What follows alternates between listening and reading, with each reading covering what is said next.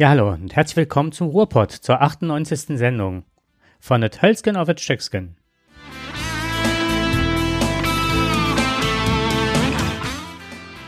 Es grüßen euch wie immer nach gefühlten 98 Wochen Abwesenheit Jakob und Dirk.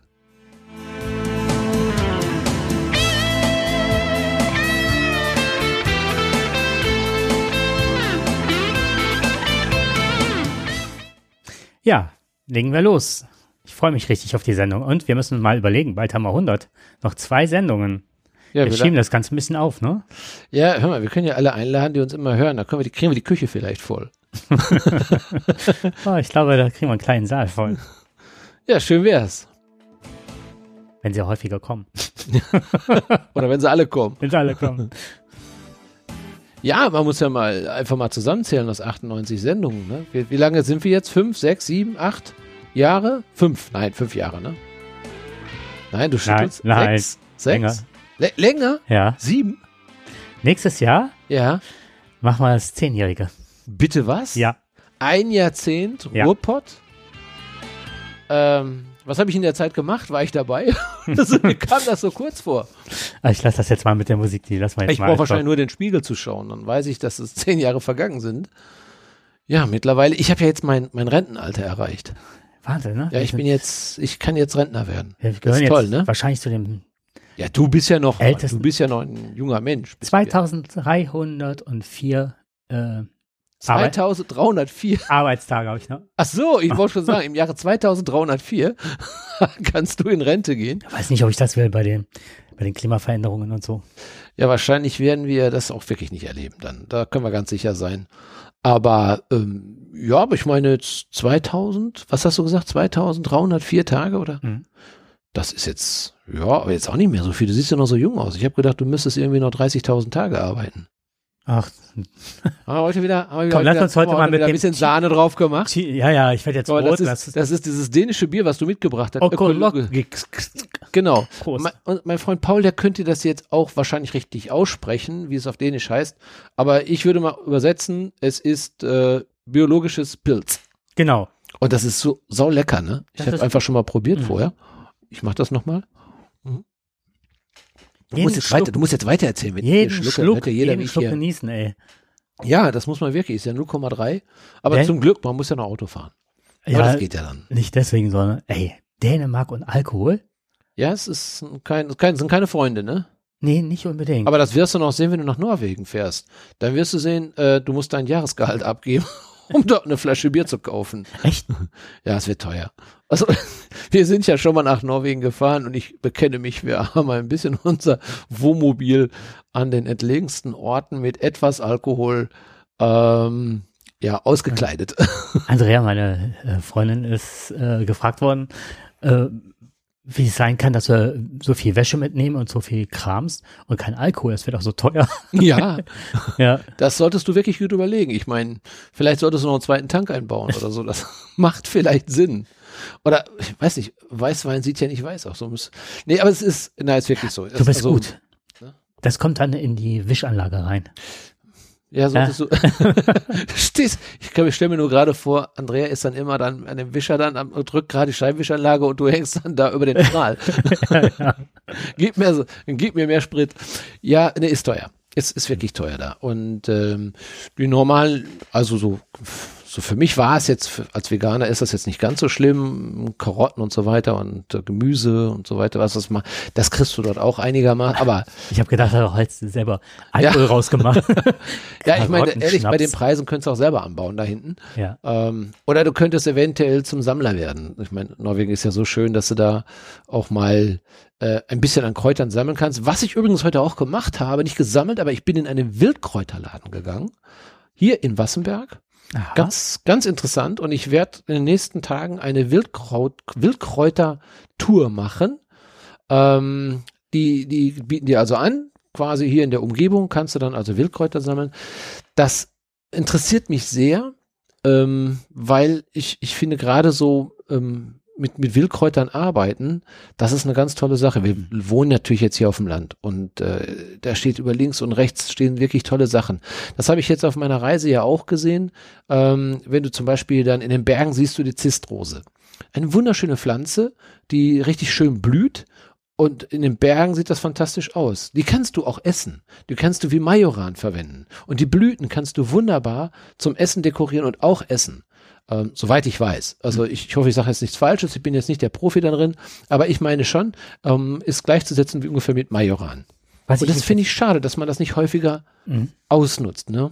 Was ich mich jetzt gerade frage, ist, äh, wo sammelt ihr, wo wird das denn gesammelt? Hier am Feld rein oder? Es wird, ja, ja, es wird hier zum Beispiel, ähm, in Heinsberg gibt es ja einen so einen kleinen See, den Lago, wie auch immer wieder heißt. Laporello oder? Ja, Laporello, genau. Ja. Da wird eine kleine Wanderung angeboten und rund um den See kann man dann, äh, wird man dann quasi, werden 30 Wildkräuterarten gezeigt, die du dann mitnehmen kannst, waschen und so weiter.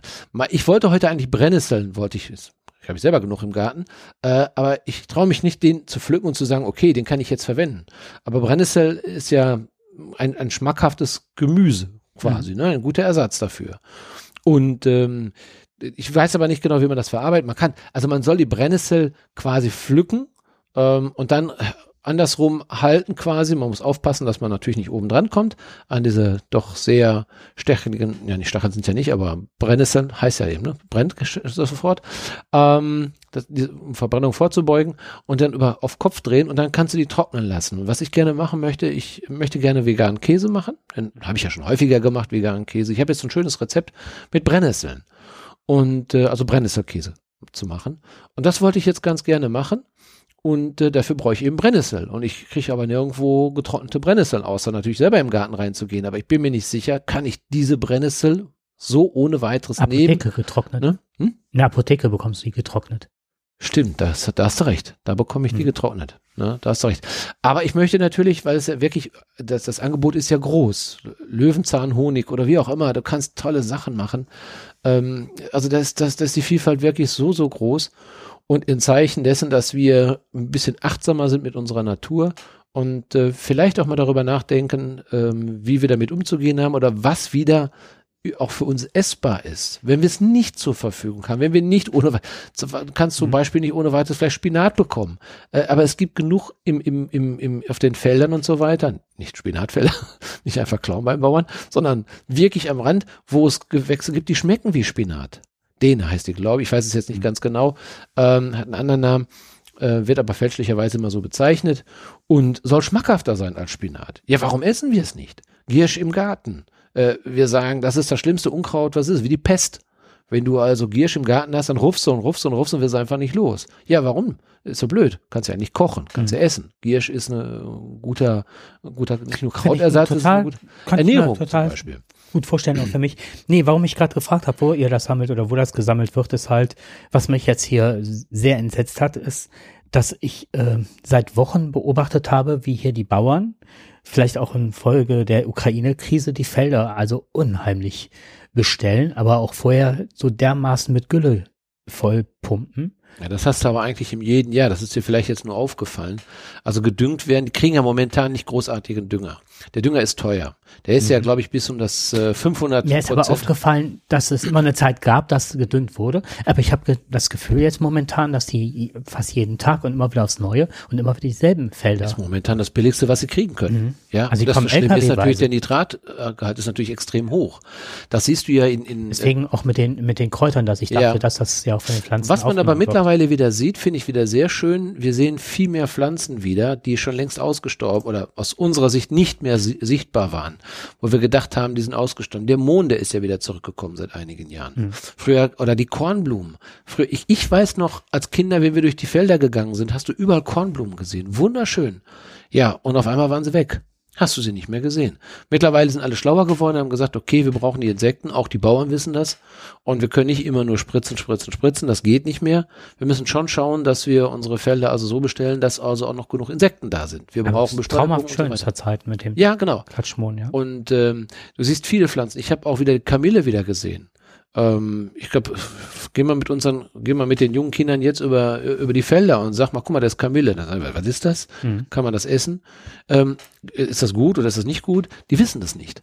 ein Traum ist, du hast eben gesagt, ja, äh, mit dem Handy fotografiert und dann nachgeguckt oder so. Mhm. Äh, kennst du den Trick? Vielleicht auch mal für die ganzen Hörerinnen und Hörer, wenn man, also das weiß ich jetzt allerdings nur vom iPhone, dass wenn man ein Foto macht von einer Pflanze oder auch von Tieren oder sonst was, aber bei Pflanzen fand ich es wirklich irre gut. Mhm. Du gehst auf das Handy, machst ein Foto mhm. und klickst dann das muss eine, also wenn du jetzt eine Pflanze hast, dann mhm. kommt unten hast du ja immer so ein IFE-Info. Normalerweise war immer, wo das fotografiert worden ist, mit welcher Blende. Mhm. So, und dann kommt aber nochmal ein kleines stilisiertes Blatt, das sich dann auf das, über das Foto legt und dann, was weiß ich, mit so, so einem Kranz von kleinen Pünktchen. Und dann weißt du, dazu gibt's weitere Informationen. Dann klickst du da drauf. Und ich habe bisher noch keine Pflanze, keine Topfpflanze, keine, kein Baum in freier Natur der nicht gefunden äh, worden ist. Worüber, die, über welche App hast du? Über die normale Foto-App. Du fotografierst eine Pflanze, gehst auf Info und dann sagt dir die App, was das für eine Pflanze ist. Wir reden jetzt von Apple oder sowas. Ja, ja, genau. Genau, okay, das muss man ja vielleicht, ich weiß Hatte nicht. ich ja vorher gesagt von, äh, Ach so. bei iOS, bei okay. Apple treten. Ja, äh, das ist mir noch gar nicht aufgefallen. Ich habe eine andere, die nennt sich Flora Incognita. Ja. Und ähm, die benutze ich immer und dann fotografiere ich das, also muss ich mehrere Fotos machen, dann je nachdem. Mhm. Und dann sagt es mir, was es für eine Pflanze ist, wie sie vorkommt, mhm. äh, ob sie essbar ist oder ob sie giftig ist. Und äh, so kann ich dann also auch ganz viele Pflanzen bestimmen. Ja. Und das ist wirklich sehr lehrreich. Ich denke nur mal an eine Geschichte, die ähm, will ich noch mal ganz kurz zum Besten geben. Ähm, wir, wir, wir, wir wir beklagen uns ja darüber, dass es wenig Insekten gibt. Mhm. Wir beklagen uns aber auch, dass es wenig Vögel gibt. Ja, immer weniger Vögel sind quasi, ja, okay, der Jakob, äh, muss, man muss jetzt einfach mal sehen, der Jakob zeigt mir das jetzt gerade. Das habe ich bei mir noch nicht gesehen. Perfekt, das sieht toll aus. Eine Birkenfeige. Hast du gerade rausgesucht. Ja, muss ich gleich nochmal gucken, muss ich selber nochmal sehen. Ich finde das sehr spannend. Aber was ich sagen will, ähm, wir bauen ja unsere Gärten, das, da gehöre ich auch mhm. dazu. Ich habe äh, vor 13 Jahren nochmal neu gebaut, zusammen mit meiner Frau und äh, nah am Waldrand. Und wie alle es so machen, ähm, wollen wir alle schnell unsere Grundstücke grün haben und mhm. hoch haben am besten schöne Hecken, äh, die, die schön immer grün sind. Ja, Kirschlorbeer natürlich ist die, wir haben verschiedene Hecken gemacht, das hat nicht funktioniert. Einige sind eingegangen und die Kirschlorbeer hat überlebt. So, und jetzt haben wir da mm, ein paar, also sehr, relativ viel Kirschlorbeer auch und wir haben dann aber auch Gräser reingesetzt. Ähm, nicht Bambus, äh, sondern als was, was nicht wurzeltreibend ist. Haben das auch sehr schön gemacht, fanden wir jahrelang ganz toll. Ja, bis dann mal jemand gesagt hat, das ist ja schön, was ihr da gemacht habt. Das sieht ja für euch ganz nett aus. Nur für die Vögel ist das hier völlig uninteressant. Ihr beklagt euch darüber, dass hier keine Vögel sind. Ja, ich sage, ist in der Tat so. Dann haben wir ein paar Nistkästen mal reingesagt und haben gedacht, dann kommen die ja schon, ne? Ja, aber warum sollen die kommen? Die finden ja keine Nahrung. Bei euch ist nichts. Mhm. Also bei euch ist nichts, was ein, was ein Vogel interessiert. Ihr habt nur Sträucher genommen, wo die nichts von haben. Ähm, da gibt es ganz andere Pflanzen, bessere Pflanzen, die also auch Beeren haben, wo die, äh, die, die, die, wo dann auch Früchte dran sind, wo die Vögel was von haben. Dann kommen auch die Vögel zurück. Und das haben wir, glaube ich, in vielen Jahren, in den letzten Jahrzehnten wirklich falsch gemacht. Abgesehen von den Vorgärten des Grauens, ähm, wo ich auch muss ich mit Selbstbekenntnis die, aufschulge. Die Steinwüsten. Genau, halt. die Steinwüsten, die ich jetzt so nach und nach abbaue, wo ich dann immer sage, so, da muss immer jetzt neue Pflanzen hin und aber was blüht. Aber da habe ich nie an die Vögel gedacht. Mhm. Ja, stimmt, ist wirklich so. Die Vögel finden gar keine Nahrung. Mhm. Und äh, warum müssen wir sie denn alle künstlich zufüttern, wenn wir ihnen doch die Nahrung doch genau zu dem Zeitpunkt, wo sie sie brauchen, auch bekommen und vor allem mit Abwechslung bekommen. Und das ist ganz einfach. Was ganz interessant ist, ist halt, äh, dass jetzt meine Nachbarin, also die auch gleichzeitig Vermieterin, die ist aus Gründen, ist die ausgezogen, ist in ein anderes Haus gezogen und ähm, wir haben hinterm Haus einen Riesengarten. Grenzt direkt an den Friedhof, das finde ich auch ganz spannend halt so, ne? Und ja, und dann hat sie halt gesagt, sie wird einen Gärtner äh, mhm. hier beschäftigen, der das alles instand hält, oder ich darf meinen Hund halt in den, äh, weil ich habe dann irgendwann gesagt, ist, sie ist mir entgegengekommen mit dem Hund und sag, ach komm, die Raquel darf ruhig den Garten, ne? Genau. Und äh, dann habe ich gesagt, komm, dann ähm, du bist halt arbeits, ne? Du arbeitest halt, Nachtschicht und so weiter, ja. dann mache ich halt den, schneide ich den Rasen regelmäßig. Und jetzt hat sie mir angeboten, ich kann den ganzen Garten nutzen, also mhm. zwei Drittel des Gartens äh, ist für mich, ja. wenn ich den in Stand setze oder den pflege und so. Und ich habe jetzt auch angefangen, wo du das gerade sagtest, äh, ich gucke jetzt immer danach, welche Blumen und was ich pflanze, damit die Insekten halt kommen und genau. Beeren und so weiter für die Richtig. Vögel. Ja, genau. Genau. So mache ich das jetzt gerade auch. Das ist ganz Eben. spannend. Also da gibt es, da gibt es viele Möglichkeiten, äh, um den, den Vögeln also auch etwas mehr zu bieten als das, was wir haben. Nur wir müssen aufpassen, ähm, dass, ich sag mal so wie Forsythien, Rhododendron oder Magnolien oder Zierkirschen, ne? Ähm, das sieht zwar alles sehr schön aus, aber es, es ist für die Aber Tiere ist das, äh, wie gesagt, ist das, ist das Müll, ne? Die brauchen das nicht. Die Aber müssen was das- Essbares haben. ja, aber das, äh, Ja. man lässt sich auch ganz leicht lenken und leiten dadurch, Ja. weil es gibt ja ähm, gerade in der Stadt Wegberg ist es ja so, dass du auch einen Bebauungsplan, bei den Bebauungsplänen musst du halt relativ schnell auch ähm, Genau. Die sind ja immer dazu verpflichtet, dass wieder Grünflächen entstehen, wenn Bauland geschaffen wird. Dann wird Ja. es dann dem Bauherrn dann aufgetragen, dass er dann die Grünflächen schafft. So. Und da weiß ich noch im Bebauungsplan, was alles darf und nicht darf. Und da war damals nicht auf Vögel geachtet worden. Alles, was Mhm. da steht und so, ist eigentlich, ja, was man so landläufig kennt, was schnell wächst, Mhm. was, wo Tiere keine Behausung finden, was schnell grün und äh, der zumindest grün aussieht. Ne? Also Mhm. Deswegen war, war ich da auch nicht so für damals, was die da äh, verlangt haben oder was man an, äh, was man überhaupt setzen darf. Ich bin jedenfalls äh, sehr gespannt. Äh, ich werde mal so eine Tour mitmachen und mal schauen, ob ich beim nächsten Mal erzählen kann, Berichte, weil das wie, wie, welche Kräuter wir denn demnächst Ja. essen. Und äh, ja, ich, ich bin ja, ich bin ja so ein bisschen angefixt worden, äh, so f- aus, aus dieser Geschichte jetzt. Wir wissen ja, wir haben einen Krieg in der Ukraine. Wir wollen heute nicht großartig darüber reden. Das, da das muss tun ich gleich noch mal ganz kurz noch was zu sagen, ja? Okay, aber äh, ich sag, wir machen jetzt keine, keine, keine Ukraine-Sendung, weil davon hören, das könnte man wirklich immer wieder machen. Man Mhm. muss immer darauf hinweisen, gar keine Frage. Und das leid, aber viele wollen auch mal ein bisschen wieder was anderes hören und anderes sehen. Und ähm, da ist es eben so, ähm, dass wir dass, dass wir aber durch diese Auswirkung, die wir haben, äh, nicht nur erhöhte Spritpreise und so weiter, ähm, möglicherweise irgendwann mal vielleicht keine Energieträger mehr haben. Möglicherweise haben wir, der Krieg dauert und wir bekommen kein Gas, wir bekommen dies nicht. Vielleicht kann auch nicht mehr jeden Tag Strom zur Verfügung stellen. Mit diesen Szenarien müssen wir jetzt mal einfach auseinandersetzen. Und Nahrung wissen wir, Weizen ähm, wird blockiert. Möglicherweise, wir werden unseren Weizen hier, wir werden uns keine Sorgen machen. Wir bauen gerade, du hast ja selber gesagt, die Bauern machen, produzieren gerade Weizen ohne Ende hier. Äh, Die haben ihren Auftrag bekommen und werden das auch umsetzen und wir werden spätestens im Herbst werden wir wieder genug Mehl haben.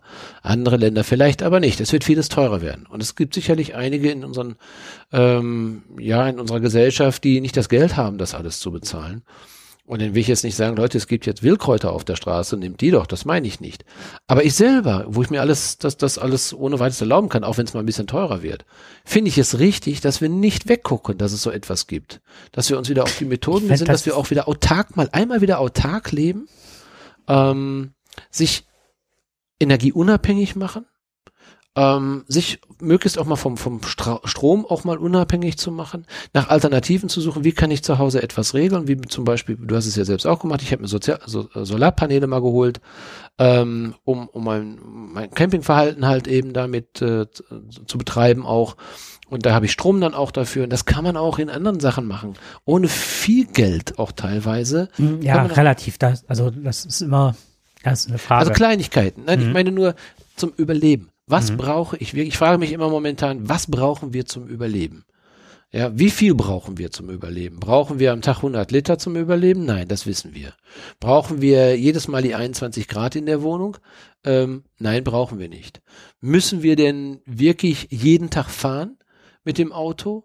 Ich teste das gerade selber. Wir lassen das Auto relativ häufig stehen, obwohl es, ich mir das mal erlauben könnte, aber wir lassen es stehen. Wir fahren jetzt wieder mit dem Fahrrad. Wir fahren zusammen mit dem Fahrrad einkaufen und organisieren uns viel besser. Ja, um es anders zu machen. Also ich habe ja ne, das, ähm, habe ich das beim letzten Mal erzählt? Ich habe mir so ein Akku-Pack geholt. Ich weiß jetzt gar nicht genau, wie man das. Das steht gerade nicht in meiner Liste drin, oder? Ähm, Moment. Doch hier. Ich habe mir die Gold hier äh, Zero Yeti geholt, 500X. X, das ist eine portable Powerstation. Hat USB-C-Anschlüsse, hat USB-A-Anschlüsse, hat 220 Volt, hat ähm, 12 Volt Anschluss und lädt von 0 auf 100 Prozent äh, in sechs Stunden über ein Solarpanel auf. Und da hänge ich mein E-Bike dran. Also mein mhm. E-Bike fährt jetzt ja, momentan Wahnsinn. komplett über Solarstrom. Perfekt. Ich das meine ich ja eben. Das sind Dinge, die man machen kann. Wenn ich beim Auto fahren muss, ja. lade ich dann während der Fahrt das Teil auf. Mhm. Das geht auch. Also ja. Strom, Steckdose mache ich nicht, weil wir wohnen ja hier in der Nähe von Rheinbraun. Da weiß ich noch nicht, da würde ich auch gerne irgendwann auf Ökostrom umsteigen. Aber das gibt ein gutes Gefühl. Meine ganzen Geräte, Handy, Laptops, iPads, ne, alles, was irgendwie mit Batterie betrieben ist. Ich habe auch ganz viele äh, ja, Solarleuchten mittlerweile und und und. Das funktioniert. Und ich habe jetzt meine Heizung seit längerer Zeit schon ausgestellt. Ja. So, auch wenn es abends mal kalt ist, gut, dann nimmst du ja halt eine Decke, ne? Richtig. Also Und es gibt viele Möglichkeiten. Die Wiederentdeckung des Waschlappens.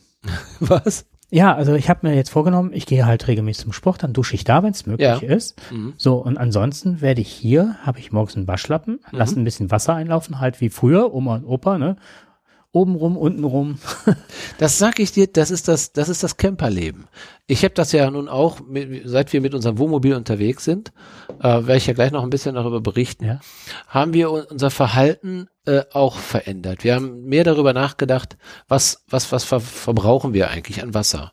Und wir haben eine Dusche damit drin und wir stehen sehr viel frei, also was heißt autark, da wo wir dürfen, wo wir wirklich dürfen und wirklich keinen Dreck hinterlassen, wo wir keinen Schaden hinterlassen, wo wir wirklich stehen dürfen, dass es auch geduldet ist.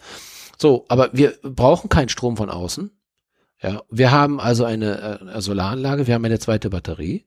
Ähm, wir haben, äh, du kannst Wasser aufbereiten, das geht auch. Du kannst relativ gut Wasser beziehen, das kannst du meistens überall bekommen. Und da gibt es mittlerweile gute Filter, die du da mit reinnehmen kannst, wo du wirklich das Wasser auch trinken kannst. Ähm, auch das geht. Und ähm, gut, Kochen ist natürlich immer so eine Sache, da brauchst du Gas für. Aber wir sind jetzt mit Kühlschrank und äh, Kochen sind wir genau sechs Wochen lang mit einer Gasflasche ausgekommen. Und das ist wirklich wenig, ist das. Mhm. Wir hatten, das muss ich sagen, nachts war es dann doch mal, ganz am Anfang war es dann doch mal kühl, da ging es dann schon mal so unter auf, auf 0 Grad oder zwei Grad. Da wird das auch schon mal im Wohnmobil ein bisschen frisch. Da bist du froh, wenn du mal kurz die Heizung anmachen kannst. Aber das reicht dann eine halbe Stunde, dann ist es einmal kurz durchgewärmt und dann ist die Wärmflasche wieder da. Mhm. Und das Waschen, da gebe ich dir recht, der Waschlappen ist das einer der wichtigsten Utensilien. Wir haben in der Eifel jetzt bei sieben Grad im Dachzelt gelegen. Es geht alles. Boah. Ja, Hardcore. Hardcore, ja, da ist, da bin ich ein bisschen zart beseitet. Ne? Also ich gehöre eher zu den Waschlappen. nee, wir haben wirklich sehr, sehr gute äh, Schlafsäcke. Ja, das macht was aus, ne? Ja, Aber absolut. Knistern die immer noch so? Nein, nein, nein, nein. Boah, ich fand das früher immer schlimm. Ja, das, Oder das, boah, das war ein Knistern, war das gewesen. Und da bin ich mal wieder vom Wach geworden. Da habe ich gesagt, nie wieder. Aber Damals richtig gute äh, Schlafsäcke waren Down-Schlafsäcke. Mittlerweile sind sie so dünn, dass du denkst, es kann nichts sein, ne? Und du ja. kriegst rein und mir wird immer super schnell, super warm da drin, ne? Ja, vielleicht sollten wir doch mal noch unsere Bettwäsche noch mal beiseite packen und doch mal gute Schlafsäcke holen. Ja, oder dazu, wenn es wirklich kalt ist, ne? Ja, klar. Richtig, dann kann man Und was, was äh, interessant ist, was ich mal äh, mir angeschafft habe, ist halt, es gibt Westen, äh, die haben so, so Heizspiralen in der Weste drin. Mhm. Und die werden über ein Akku-Pack geladen. Und dann kannst du ja auch wieder ans Solar hängen.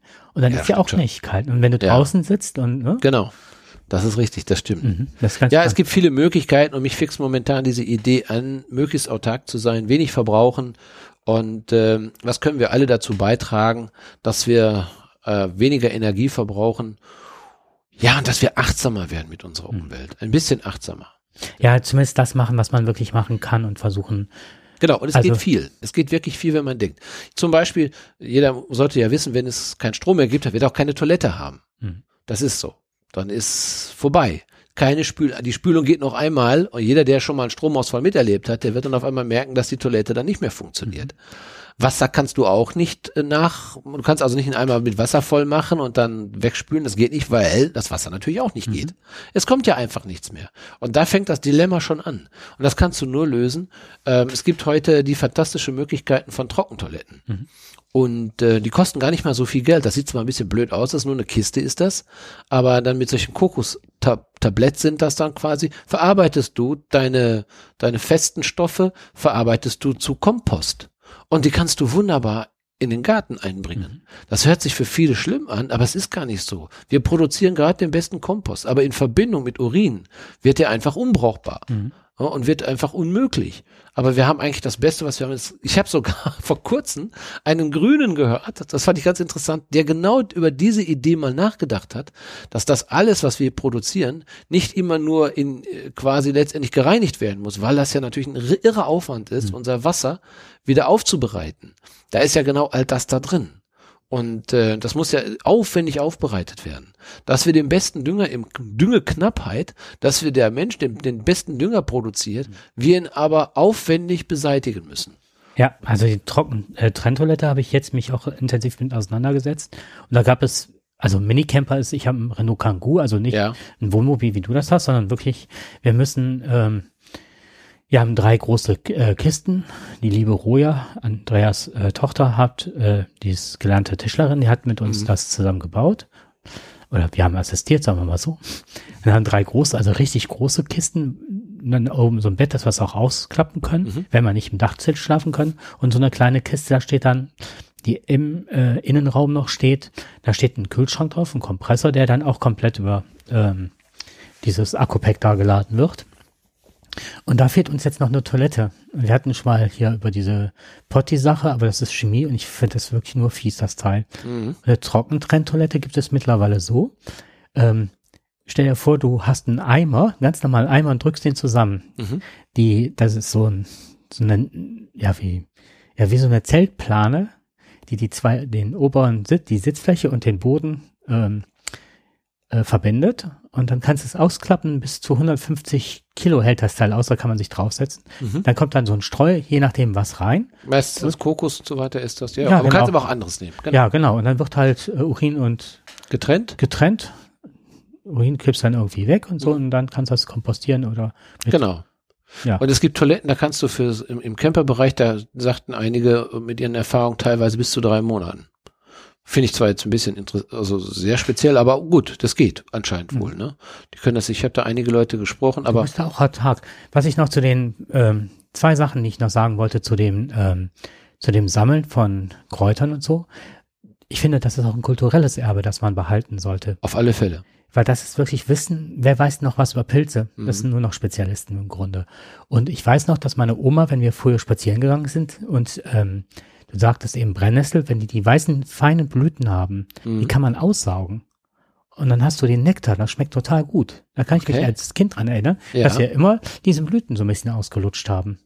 Das kenne ich überhaupt nicht, habe ich noch nie gehört, aber das finde ich jetzt schon wieder ganz interessant und mhm. ist schon wieder auf meiner Liste steht wieder ganz oben drauf Brennnesselblüten. Oder wir haben Fälle Holunder gesammelt. Mhm. Oder Holunder, ja, genau. Wenn sie Schmerzen hat, hat die Holunderstöcke abgemacht und ja. ins Bett gelegt und so weiter. Ja. Also da war ganz viel Wissen, so ja fast äh, Kräuterhexenwissen, das meine mhm. Oma hatte. Was, was mich, was mich immer wieder, ich finde es schade, dass zum Beispiel Haselnussbäume mittlerweile von der Fläche verschwunden sind. Äh, die meisten haben das aus den Gärten rausgerupft. Aber Haselnüsse sind ein ganz wichtiger Ernährungsstoff, ist das. Ein, ein, Lebens, ein wichtiges Lebensmittel. Und äh, gerade Nüsse. Ja, nein, es ist nein, wirklich. Ist, ich habe eine Nussallergie. Ne? Ja, gut, okay, für dich ist es tödlich. Äh, für mich ist es als als Veganer mhm. sind natürlich Nüsse sind ganz wichtig. Ja. Und ich, ich wundere mich immer wieder. Ich habe noch immer noch zwei Eimer äh, an Walnüssen, die die Leute nicht aufsammeln. Und verstehe ich nicht. Verstehe ich einfach nicht. Also sobald die im Backofen waren, die Nüsse, ja. kann ich die essen, sind die Allergene tot. Okay, gut. So, aber wenn ich mache jetzt regelmäßig Apfelkuchen und da ja. backe ich immer Walnüsse. Walnüsse. Es gibt wunderbare Sachen mit Walnüssen. Du kannst ganz, wie gesagt, Apple Pie mit Walnüssen. Mhm. Äh, du kannst eine Walnuss-Pesto machen.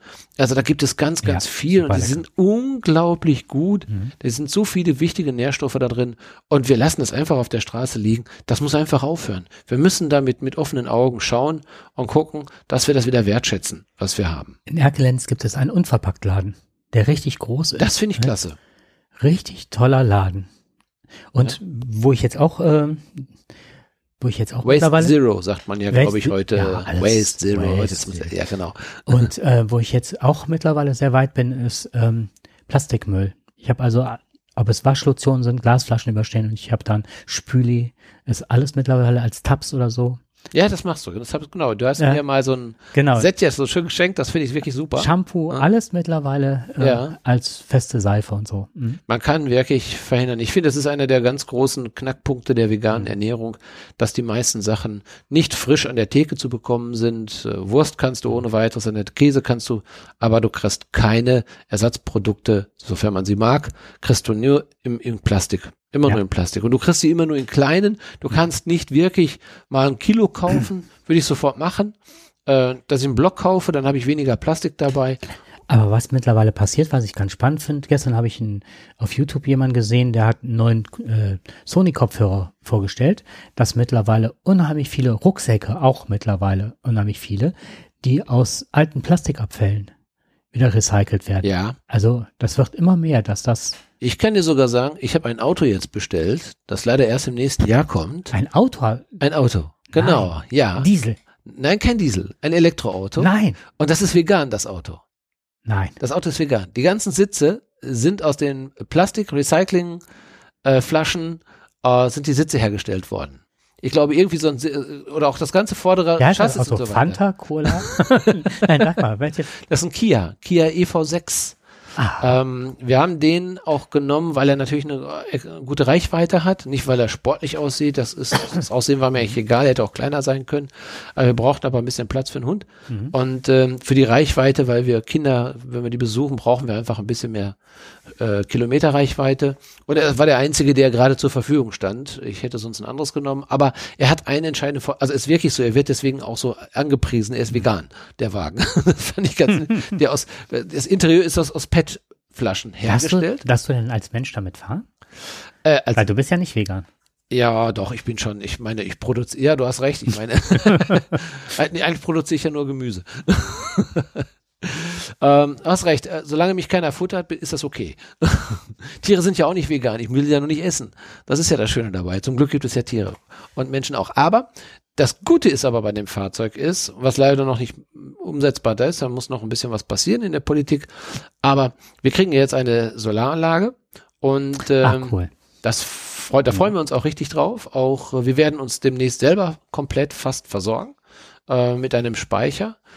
Und ähm, das Schöne ist dabei, der Kia ist einer der wenigen Autos, der in der Lage ist zu speichern und äh, das kann der locker mit mit fast 60 äh, oder 58 kW Minimum und aufwärts. Äh, da kannst du dann quasi als Speicher nehmen und wenn du keinen, äh, ja, dann Strom auch wieder zurückführen. Ja, das heißt, ich habe mal geguckt, wir verbrauchen ungefähr so ja über den Tag 11 kW. Je nachdem, gut, wenn jetzt jemand wäscht und so weiter, also mit der Waschmaschine wird es ein bisschen mehr, also zwischen 10 und 20 kW, was du gerade machst. Ne? Und äh, der Speicher hat nur 12 kW der Speicher. Das heißt, ich komme aber über die Nacht, komme ich aus damit, mit mhm. dem Speicher locker, weil wir da brauchen wir nur zwei kW in der Nacht. Äh, aber tagsüber kommt ja dann, wenn's zum, wenn die Sonne wieder da ist, bekomme ich, wird ja wieder produziert. In der Regel wird immer produziert, es kommt immer nur auf die Menge an. Viel Sonne, viel Produktion, hast du jetzt aber jetzt nur Wolken, ist natürlich wenig, dann kommen wir über den Tag nicht damit aus. Aber dann könnte ich mit dem Auto, könnte ich quasi, wenn ich nicht damit fahre, könnte ich dann drei Tage oder vier Tage lang mit dem Wagen quasi das Haus betreiben. Und das Schöne ist sogar, wenn der Strom ausfällt, wenn der komplett ausfällt, ja. können wir immer noch fast alles machen. Das haben wir extra so jetzt eingerichtet oder lassen es so einrichten, dass wenn die Welt abgestimmt wird vom Strom, können wir weiterhin Kühlschrank, wir können immer noch kochen, wir können immer noch die Wärmepumpe anmachen und so weiter. Das funktioniert noch. Ähm, wenn du ausreichend Strom hast. Ja, oder du musst natürlich deine Energie senken, sodass du aber wenigstens mit einem Grund. Also das heißt, du würdest eine Rückführung über den Wagen in dein genau. Stromnetz machen. Das ist ja die große Idee aller dass wir sagen, wir haben ja in Deutschland keine ja. Speicher. Das ist ja immer, wir, das Problem ist ja, wenn du Strom produzierst, kannst du in Deutschland den Strom nicht speichern. Solche großen Speicher kannst du ja nicht aufbauen. Äh, okay, es gibt Speicher, nur du kannst Speicher fürs Dach, also ja, fürs Dachgeschoss kaufen, richtig. die du dann, aber das, die sind nicht. Aber der Staat, der Staat, ja. oder sagen wir mal, sagen wir es mal so, die, die, die Stromproduzenten Das ist ja das große, der große Nachteil. Äh, du kannst, wenn du Wind hast, kannst du viel produzieren, aber wenn der Wind wegbleibt, ist es vorbei. Du kannst bei Sonne, wenn die nachts wirst du keinen Strom produzieren. Das heißt, um die Haushalte weiter versorgen zu können, musst du natürlich Strom irgendwo speichern können. Aber du kannst nicht die ganze Bundesrepublik mit einem riesigen Speicher belegen. Die einzige Idee ist eben, und das ist das, was man hat, wir bauen Autos, die in der Lage sind zu speichern und dann, also wenn einer Überproduktion über Nacht und so weiter und dann, wenn kein Strom mehr da ist, dass sie den Strom wieder zurückgeben können. Das, das Einzige, was ich mich dabei frage, ist, ähm, je nachdem, wie oft du, du hast ja nur gewisse Ladezyklen. Man sagt ja hier bei so einem äh, äh, Laptop oder so 1000 bei so einem Apple Laptop. Das ist aber beim Auto kein Problem mehr. Das ist, das kriegt man. Und vor allem, was man mittlerweile auch äh, daran arbeitet, man auch, dass man die Batterien wieder aufbereiten kann. Daran arbeitet man ja. Man ist da, glaube ich, dem schon relativ weit, ja. Hm, genau. Dänemark, äh, glaube ich, war es. Und hier in Ostdeutschland ist irgendeine Firma, die mittlerweile genau die zu haben wir aber schon mal einen Podcast, meine ich, zu 100 Prozent genau. recyceln kann. Ne? Also da die die Wirtschaft, also sagen wir mal so, die, die Wissenschaft geht weiter mhm. und wir haben momentan die schnellste Möglichkeit, Strom zu speichern, wären unsere eigenen Autos. Wenn also alle Elektroautos hätten, mhm. was sich natürlich utopisch jetzt erstmal anhört, erstmal musst du das alles, äh, müssen alle Autos haben. Zweitens müssen sie auch alle eine Möglichkeit haben, sich ans Auto anzuschließen. In der Stadt Mehrfamilienhaus ist es natürlich problematisch. Ja, auch hier, ich wohne zur Miete und das ist genau. alles alt und ich wollte jetzt. Da muss eine riesige Veränderung. Sowas ja. ist eine Geschichte, die in den nächsten 20 Jahren vielleicht läuft. Die kriegst du nicht in den nächsten fünf noch Jahren. subventioniert werden ja, Das halt. heißt, die Idee ist ja dann, die Autos über die Straße halt eben zu laden, dass du Induktionsschleifen legst, dass du quasi War auf deinem Parkplatz. Von, ne? Ja, genau. Habe ich mal erzählt, es gibt ja die Autos. Genau. Mhm. Gibt ja schon die erste Autobahn. Das damit. Problem ist, was ich jetzt gelernt habe, ist, ähm, dass das noch relativ illusorisch ist, weil wenn du ein ähm, ein Handy zum Beispiel, das kannst du ja auch durch diese Key, äh, Key Charger oder wie die genau. heißen. Du hast einen unheimlichen Verlust, weil es ja eine gewisse ähm, Höhe überwinden muss, bis genau. es ne, aufgenommen ja. werden kann. Und da wird viel Wärme und viel genau. produziert, was halt nicht dem Auto zu äh, Richtig, aber es gibt schon ein Teilstück einer Autobahn, eine Versuchsstrecke, wo also dann ein, ein LKW dann quasi auf dem Teil fährt und nicht nur auflädt, sondern also er kann sich während der Fahrt aufladen. Hm. Na, er muss also nicht mehr tanken dann. Und äh, das ist so ein Versuchsprojekt, ist das, das ist alles noch in den Anfängen. Aber wir werden uns weiterentwickeln an der Stelle. Ich denke auch, dass das relativ schnell geht, weil wir jetzt unheimliche Innovationskräfte brauchen, weil wir ja sehr schnell unabhängig werden müssen. Das ist ja immer ein Schub. Genau. Deswegen ja verstehe ich auch nicht diese Diskussion und diese Windkrafträder. Wir haben sie ja hier gerade in, in Wildenrad hatten wir sie wie ja. Oft hatten wir darüber schon gesprochen. Genau, wir haben darüber ja. gesprochen, über die Art und Weise, wie das verhindert worden ist. Wir haben diese Flächen, wo unendlich viele Bäume abgeholzt worden sind. Das sind riesige Flächen, sind das mittlerweile. Nicht aufbereitet, nicht aufgeforstet. Und äh, da könnten von mir aus, ja, ich weiß, das wird mich vielleicht auch, ich würde das auch nicht schön finden, wenn da mitten im Wald äh, auf einmal so ein 250 Meter hoher Turm da steht. Ne? Aber was sollen wir machen? Wo, wo ist die Alternative? Sollen, wir, wir können uns doch nicht jedes Mal immer äh, spritzen, ja, mach mich nicht nass, ne? Das geht nicht. Für, jeder muss seinen Beitrag leisten. Und wenn das Ding dann eben in 500 Meter Entfernung steht. Wir sehen ja, wir, ich glaube, ja. jetzt sind wir vielleicht demnächst nicht mehr von Russland abhängig, aber dann von Öl aus. Ja, wir machen von einer Seite machen wir uns immer abhängig. Richtig. Und genau.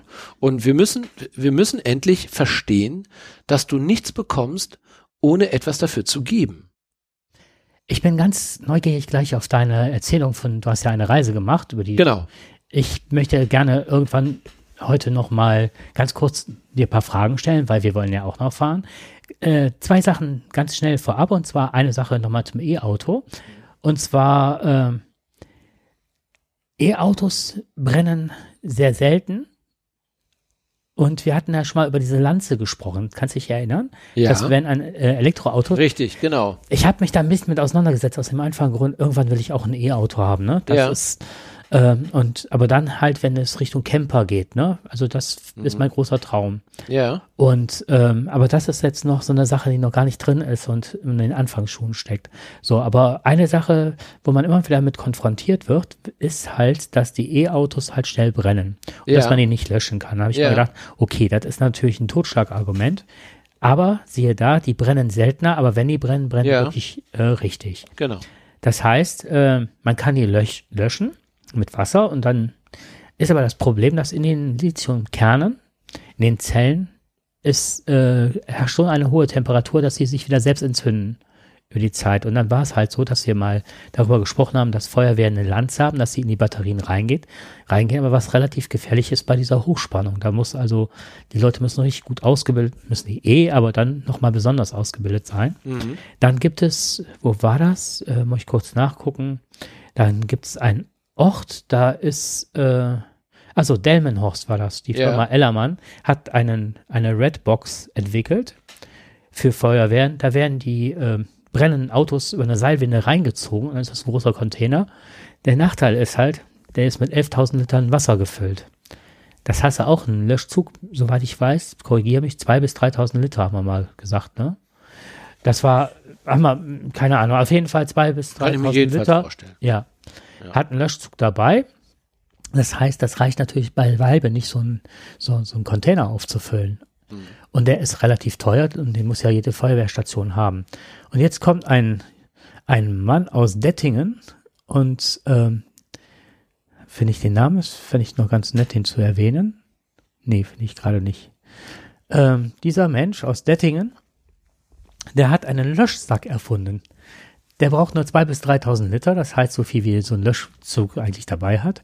Und das ist, ähm, ja, wie, wie kann man es beschreiben? Das ist wie eine Decke, mit Ösen und dann wird das Auto reingeschoben, also zuerst äh, gelöscht, oberflächlich gelöscht, dass es nicht brennt und dann wird das in diese Decke reingefahren, zugebunden oben über dem Auto und dann mit Wasser gefüllt und dann kann man das, mhm. was weiß ich, auf einen ADAC-Anhänger setzen oder sonst was und wegfahren und dann kühlt er halt in der Zeit aus. Ja. Fand ich der ich weiß nicht, was dieser Container kostet, aber das Teil kostet 5.000 bis 6.000 Euro und könnte sich somit jede äh, Feuerwehrstation leisten. Wird ja immer wieder verwendet, das äh, ist ja nicht dann entsorgt, das ist eine gute Sache. Ja. ja, und äh, das sind immer, also das sind immer so spezielle Ideen, finde ich immer, die sehr nützlich und wirksam sind dann, ne? Und man kann, wenn man einmal dreimal nachdenkt darüber, ob man es auch anders machen kann, so passt man sich den Dingen an. Jetzt haben wir das Problem mit den Elektroautos und mit Batterien. Alle ganze Welt schreit darüber, ja, aber wenn das mal brennt, das, ich glaube, wie, wie, häufig brennt so ein Auto mal, so ein Elektroauto? Was hat man? Äh, drei pro einer Milliarde Kilometer. Okay, also nicht häufig. Nicht häufig. Nicht nein. häufig. Aber da, trotzdem muss man da gerade dafür vorbereitet sein. Mhm. Das sind ja immer die Dinge, die nicht so häufig vorkommen. Da muss man immer mehr für trainieren, als für Dinge, die immer ständig passieren, weil das mache ich, das trainiere ich ja schon bei Learning by Doing. Und ähm, aber das, das ist dann natürlich dann interessant, wenn dann solche guten Möglichkeiten dann geschaffen werden. Ich sage das auch oder habe das auch äh, jetzt heute angebracht, weil es ja auch ähm, eine Argumentationshilfe ist, zum einen, genau gegen diese Argumente angehen zu können oder zu sagen, hör mal, so und so ist es, sieht's aus, du hast recht, ja, die brennen und das ist auch schwierig, die zu löschen, aber es gibt heute so. Möglichkeiten. Und auch, dass man auch mit ruhigem Gewissen sagen kann, okay, dann kann ich mir das leisten. Das Argument ist, dieses Problem ist gelöst schon, ne? An ja. der Stelle. So. Ähm, in der letzten Woche, ich ziehe das noch einmal durch, mhm. dann ja, ja. kommen wir zu deinem Thema. Ich bin halt nach der letzten Sendung nochmal angesprochen oder wir sind angeschrieben worden im Podcast. Das passiert ja auch ab und an. Und dann ist halt äh, mehrfach gefragt worden. Ähm, wir hatten uns ja mit Putin auseinandergesetzt im Ukraine-Krieg. Da gehen wir jetzt einmal kurz drauf ein. Und zwar war das, ähm, ob wir, woher wir unsere Quellen hätten. So, meistens gehen wir ja die Quellen an. Ich glaube, beim letzten Mal haben wir nicht allzu viel angegeben. Und ähm, ich möchte ganz kurz äh, paar Quellen nennen zum Ukraine-Krieg und zwar ähm, welche, die faktisch oder faktenbasiert sind oder wo wir glauben, dass das gute Quellen sind. Ich habe da jetzt unterteilt in ähm, Podcasts, Apps, Twitter und YouTube. Fangen wir an. Podcast, der Tag vom Deutschlandfunk. Ich stelle die kurz vor. Ich nenne die kurz, dass man mal weiß, was es ist. UKW, unsere kleine Welt von Tim Pritloff und Gästen, die aus unterschiedlichen Spektren kommen. Das sind ähm, Wissenschaftler, das sind Hacker, die sich dann auch mit dem, ne, wie gefährlich ist es wirklich irgendwo einzudringen und sollte man die Finger drauf lassen? Tenor, ja, sollte man. Und ähm, die sind sehr zahlenbasiert und äh, versuchen die Dinge zu diskutieren und näher zu bringen. Lage der Nation mit Philipp Banz und Ulf Burmeister. Äh, das ist ein freier Journalist und ein Richter aus Berlin. Ähm, Sicherheitshalber, hier diskutieren Ulrike Franke vom European Council of Foreign Relations, Carlo Massala von der Universität der Bundeswehr München, Frank Sauer. Äh, da haben wir auch schon mal ähm, uns nachgerichtet und Fakten rausgeholt. Die aktuellen Entwicklungen in der deutschen Sicherheits- und Verteidigungspolitik und die Lage in Europa und der Welt. Bei den Apps habe ich das, äh, was ich sehr, sehr gut finde, ist ZDF-Ticker mit Nachrichten. Und die bringen mal eine Zusammenfassung am Morgen, was ist in der Ukraine passiert, und am Abend, so dass man nicht ständig dieses Doom-Scrolling macht, also immer wieder sich mit schlechten Nachrichten totkippen. Es reicht ja, wenn man einen Überblick des Tages hat. Ne? Mhm. Das gleiche bietet die Tagesschau-App. Und ganz spannend finde ich Twitter. Hier ist wieder der Philipp Danse, der Journalist. Der hat eine Liste. Man kann halt verschiedenste Nachrichten zu Listen zusammenfassen. Und er hat Listen zu verschiedenen Twitter-Nachrichten zusammengefasst. Und diese stammen oft, teilweise auch mit verstörendem Material, aus dem Kriegsgebet selber in der Ukraine, teils von Journalisten und häufig von Politikern und NGOs. So dass man also ganz vielfältige Informationen aus verschiedenen Spektren bekommt, die dann, da sind auch die geheimdienstlichen ähm, Informationen des britischen Geheimdienstes bei und so weiter, die dann auch wieder Aufschluss geben. Und mein, meine Lieblingssendung momentan ist das österreichische Bundesheer auf YouTube. Nicht der Korb. nee, da ist der Oberst Markus Reisner erklärt, welche Fähigkeiten und Taktiken im Hintergrund eine wesentliche Rolle in diesem Krieg spielen. Aber auch eingesetzte Waffensysteme werden analysiert. Das ist wirklich da kam es dir vor wie in einem Strategiespiel, also das, nein, Spiel ist das falsche Wort, ne? Aber der Vergleich zum Beispiel auch, warum haben die Russen verloren zu Beginn des Krieges, weil die die Taktik des Zweiten Weltkrieges angewandt haben, als Beispiel. Und erklärt, wie jetzt Einschluss, wie man dagegen vorgehen kann, welche Waffensysteme, welche Bataillone wie aufgestellt werden. Und wenn man sich das anguckt, hat man wirklich eine Idee davon, wie dieser Krieg verläuft und warum ist er manchmal erfolgreich, manchmal nicht. Ich hoffe, damit bin ich jetzt den Leuten nachgekommen. Ähm, man kann es halt auf unserem Blog lesen. In diesem Podcatcher werden die Links sein. Ja, wir würden sie auch schicken, wenn die jemand gerne hätte. Ja, ich glaube, das ist uns immer sehr wichtig, dass die Quellen, die wir benutzen, dass die also auch standhalten, dass wir erstmal, dass wir sie offenlegen, dass jeder sich selber ein Bild machen kann. Ja. Sind diese nun real oder ist das nun irgendwie da von irgendjemandem irgendwas in die Welt gesetzt? Ähm, das wollen wir verhindern. Wir wollen schon versuchen, dem also ein, ein objektives Bild zu geben, wovon wir dann in der Regel überzeugt sind. Und meistens lesen wir ja nicht eine Quelle. Wir versuchen ja immer dann, was wir genau. vortragen auch immer noch von mehreren Quellen bestätigen zu lassen, mhm. ob das wirklich so ist. Und natürlich das, was wir dazu sagen, ist auch unsere persönliche Meinung. Ähm, die, die kann natürlich falsch sein, das wissen wir. Ähm, wir hoffen natürlich, dass wir ähm, die, die, die, unsere Meinung natürlich auch Anklang findet, beziehungsweise dass sie auch von, von dem einen oder anderen geteilt wird. Aber man kann auch, das wissen wir, gerade bei solchen heiklen Themen, sehr stark damit polarisieren und es gibt immer Menschen, die sie nicht gut finden. Mhm. Und ähm, dann ist es gerade wichtig, wenn wir, wenn unsere Daten und Fakten dann auch letztendlich äh, nachweisbar sind und wir uns darauf unsere Meinung bilden. Aber interessant finde ich gerade, was du gerade gesagt hast, ähm, und dieser Gedanke ist mir schon in den letzten Wochen gekommen oder immer mehr gekommen. Ähm, ich fand das gerade interessant, was du gerade gesagt hast. Da kommen dann Fachleute, die ähm, quasi den Krieg analysieren. Und es passiert ja eigentlich jeden Tag. Der Krieg wird analysiert. Warum? Wir, wir sehen Bilder von oben, ähm, also Satellitenbilder, wo wir genau erkennen können, welche Zerstörungen durchgeführt worden sind.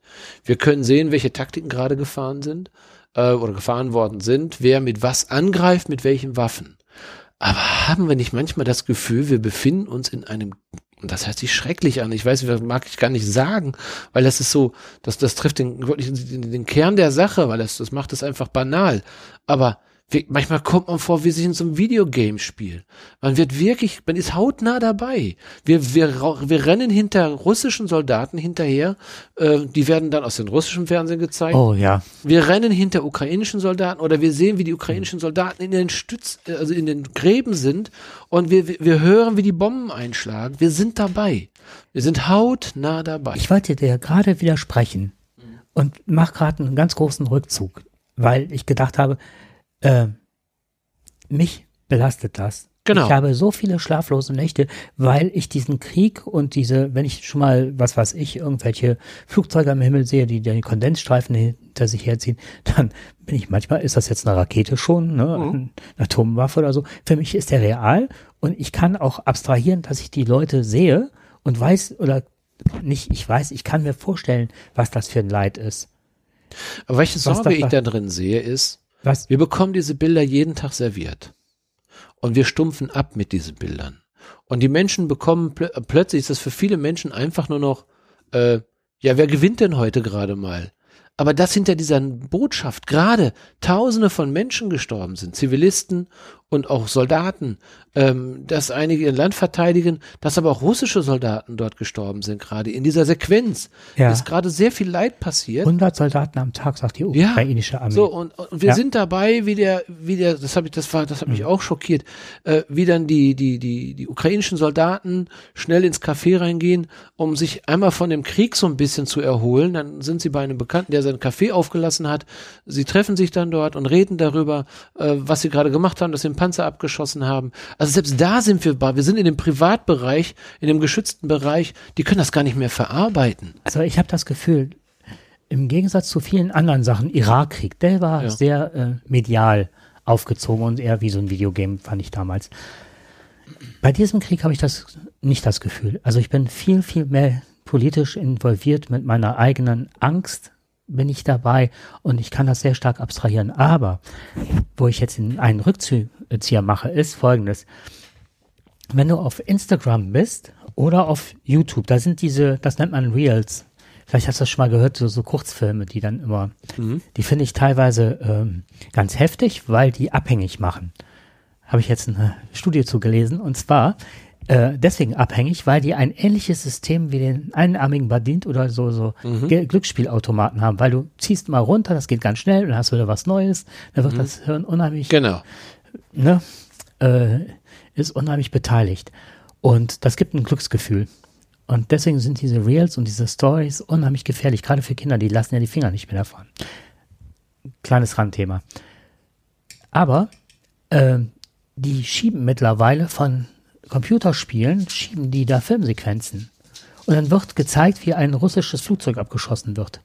Und das ist so real, dass ich mittlerweile zweimal hingucken muss und den Untertitel lesen muss. Ist das jetzt tatsächlich das Videogame, wo das nachgespielt wird, oder ist das eine reale Szene? Und du kannst es nicht mehr unterscheiden, wenn du nicht den Untertitel liest.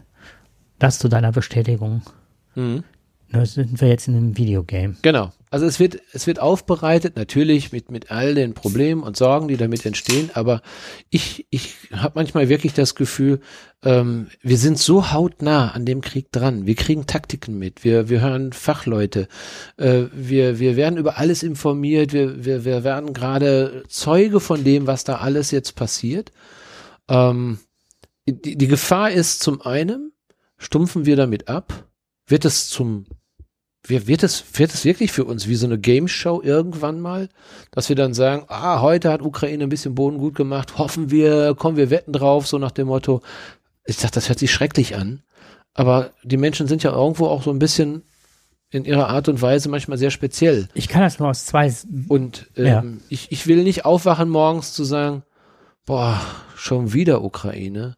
Oh Mann, oder schon wieder Russland. Kann der nicht endlich oder ist denn, wann geben die denn endlich auf oder sonst was?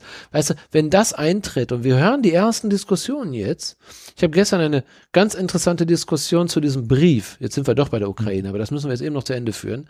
Ähm, es haben ja 200 Wissenschaftler und Prominente haben ja einen Brief aufgesetzt mhm. von Alice Schwarzer, geleitet und geführt. Den Inhalt dieses Briefes kenne ich nicht. Ich weiß nur, ich habe ihn jetzt nicht gelesen, aber ich weiß um Thema, dass es darum geht, steht, wir sollen mehr ähm, verhandeln als kämpfen. Wir sollen also keine schweren Waffen an die Ukraine liefern. Das hat bei mir sofort erstmal so ein, oh, so ein Wutpotenzial. Ich denke, Mensch, Leute, ihr seid doch eigentlich ganz vernünftig. Und äh, was macht ihr denn da? Ne, die Ukraine hat doch gar keine Chance. Wer will denn mit Putin noch reden? Das tun doch tausend Menschen schon. Und äh, der hat sein, der hat seine eigene Geschichte und äh, seine, sein eigenes Ziel. Das wird, davon wird er sich nicht abbringen lassen. Ähm, aber dennoch, und das hat gestern zum Beispiel, waren dann äh, bei der, ich glaube Maischberger war das gewesen, war der, äh, wer ist der Range, Jogoschwa, war das ein Wissenschaftler, ein fernsehbekannter Wissenschaftler, macht immer tolle Sendungen. Und er hat das mal, weil er mit äh, Initiator dieses Briefes ist, hat das versucht, gegenüber einem Fokus-Journalisten, gegenüber letztendlich die beiden wurden so ein bisschen aufeinander zu, zu also ja, die durften ihre Meinung austauschen, die beiden. Ähm, und äh, der Ranger sagte das also, ja, äh, wir dürfen nicht vergessen und wir müssen denken, dass die Diplomatie mehr kann, als wir glauben. Ja, wir müssen, das geht nicht nur darum, Putin davon zu überzeugen. Das stehen ja hinter Putin stehen ja auch noch ein paar andere Leute. Ähm, da gibt es ja auch Politiker.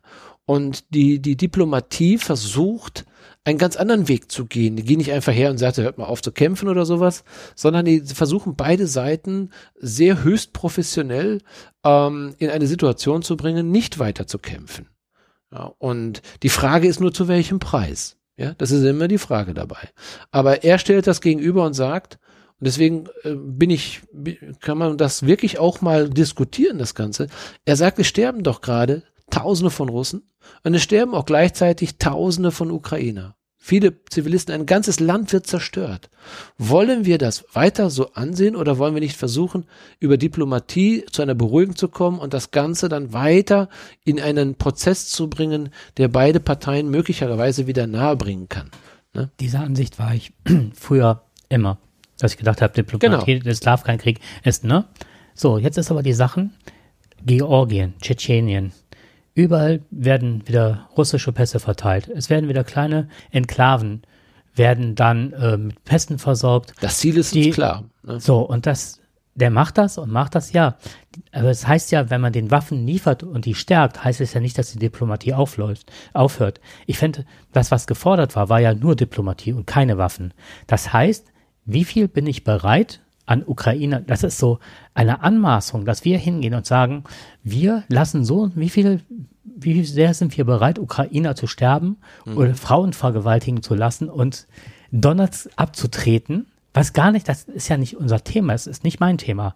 Das finde ich jetzt wirklich ganz interessant, weil du genau die Argumentation von diesem Fokusjournalisten gerade benutzt. Der hat genau in dieser Bildsprache äh, gesagt, ja, sie sagte den, dem, äh, dem äh, Jünger ich kann es jetzt nicht aussprechen, Entschuldigung, äh, Yogeshwar. So, der, äh, der, der Journalist sagte dann, ja, wollen Sie denn ernsthaft sehen, wie Frauen vergewaltigt werden und wollen dann dem Vergewaltiger noch sagen, in Diplomatie wollen wir doch mal darüber reden, dass Sie es künftig sein lassen? So, und dann guckt ihr die, äh, die äh, Konferenz von München an mit Hitler.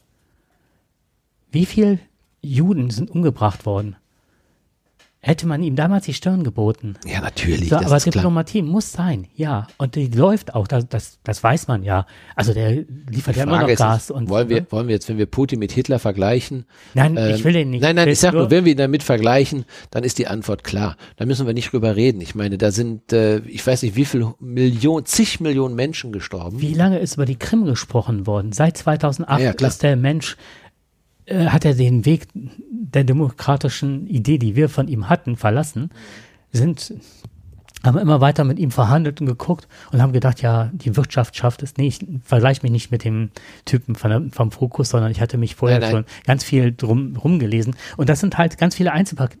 Natürlich ist das plakativ zusammen, mhm. aber es passiert ja tatsächlich, es passieren Kriegsverbrechen. Mhm. So, und dann ist auch die Frage, wenn jetzt auch schon Polen äh, das Recht abgesprochen und denen unterstellt mhm. wird, dass sie den Krieg befeuern und man müsste Polen platt machen und so weiter. Das kommt ja von den Russen, das wird ja auch den Leuten eingepflanzt. Dann finde ich es wirklich, weil das ist das nächste NATO-Land und dann ist die Frage, wie weit geht es? Müssen wir ihm jetzt Stärke zeigen? Er ist ja derjenige, der sagt, mit Schwachen kann ich nicht, ich muss halt der Stärke gegenüberstehen und dann bin ich halt auch zurückhaltend.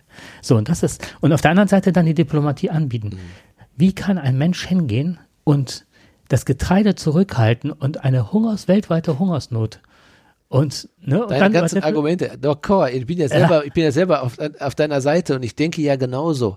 Nur ich, ich war ein bisschen, also ich habe versucht mal einmal mal die, die, die, die Seite zu verstehen, die sagt, ähm, du kannst nicht immer Krieg mit Waffen, mit neuen Waffen ähm, beenden.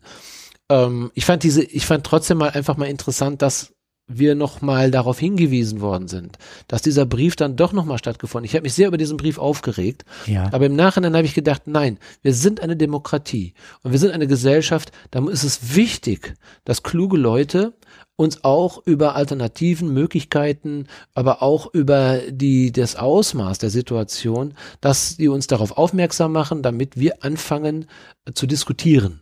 Richtig, ja? aber wer diskutiert, äh, wer ruft dann alles bei Putin an? Die Diplomatie ist ja nicht gestorben. Ne? Ja, die, Scholz, die, Macron, ja. der türkische Das sind aber alles keine, das sind alles keine Diplomaten sind das. Die rufen da an und sagen, äh, die wollen keine Diplomatie, die sagen, pass mal auf, du hörst jetzt mal auf. Ne? Also wenn, du, wenn du nicht aufhörst, dann machen wir das so. Aber wenn du Nachrichten hörst, dann hörst du ja, wie viele diplomatischen äh, Kanäle oder wie oft die verhandeln, welche Soldaten jetzt freigelassen werden. Es muss auf beiden Seiten ja eine ernsthafte Absicht ja auch sein, ja. eine Diplomatie zu führen. Also wenn eins läuft, dann ist es Diplomatie. Richtig, genau. Und äh, ich, die Frage ist natürlich wirklich, zu welchem Preis die Diplomatie stattfindet. Was mich letztens noch. Wir können nicht über die Ukraine bestimmen, genau. ob sie letztendlich sagen, weißt du was, wir liefern euch keine Waffen mehr, wir lassen euch erstmal platt machen und dann könnt ihr diplomatisch werden. Also das ist sicherlich eine ganz schmale Gratwanderung. Ne? Und dass es die Leute erreicht, ist ja spätestens nach dem Botschafter da sein Amt niedergelegt hat und hat gesagt, ich schäme mich für mein Land. Es kommt ja an. Ja, und ja. auch die ganzen, das fand ich so interessant, nicht die Mütter, sondern die Großmütter suchen nach ihren Enkeln, weil die am wenigsten zu befürchten haben aus ihrer Sicht mhm. und klagen jetzt Putin an, warum so viele ihrer Enkel sterben müssten gerade. Ja, ne? Genau. Wie gesagt, ich will ja. auch gar keinen Exkurs darüber machen, aber letztendlich ist es eben so, ähm, ich fand das ganz interessant, dass es diese Diskussion gibt und ich hätte, ich wollte einfach nur damit sagen, ich hätte eine festgesetzte Meinung, aber es ist mal manchmal gut, auch sich die andere Meinung anzuhören, um mal zu schauen, ob es vielleicht auch noch ja. andere Wege gibt. Aber damit, wie gesagt. Ein Satz äh, noch dazu. Ich glaube aber schon, dass die Diplomatie nie aufgehört hat und dass die Kanäle auch von ne, als jetzt, habe ich das gerade gesagt, als jetzt die amerikanischen ähm, Befehlshaber mit den russischen Befehlshabern sich ausgetauscht haben um Strategie, äh, um Kernwaffen und so weiter. Und dass das so gar nicht so sehr in die Öffentlichkeit gelangt ist, dass auch diese Kanäle ja offen sind, dass sie miteinander sprechen. Das findet statt. Ich fand das nur auf deren Seite zu plakativ zu sagen, ja, wird ja nichts mehr gemacht und es findet keine, Dip ich bin davon felsenfest überzeugt, dass Diplomatie läuft. Ehrlich, deswegen meine ich auch, was wir alles sehen im Fernsehen, was mhm. wir alles hören wollen von unseren Politikern.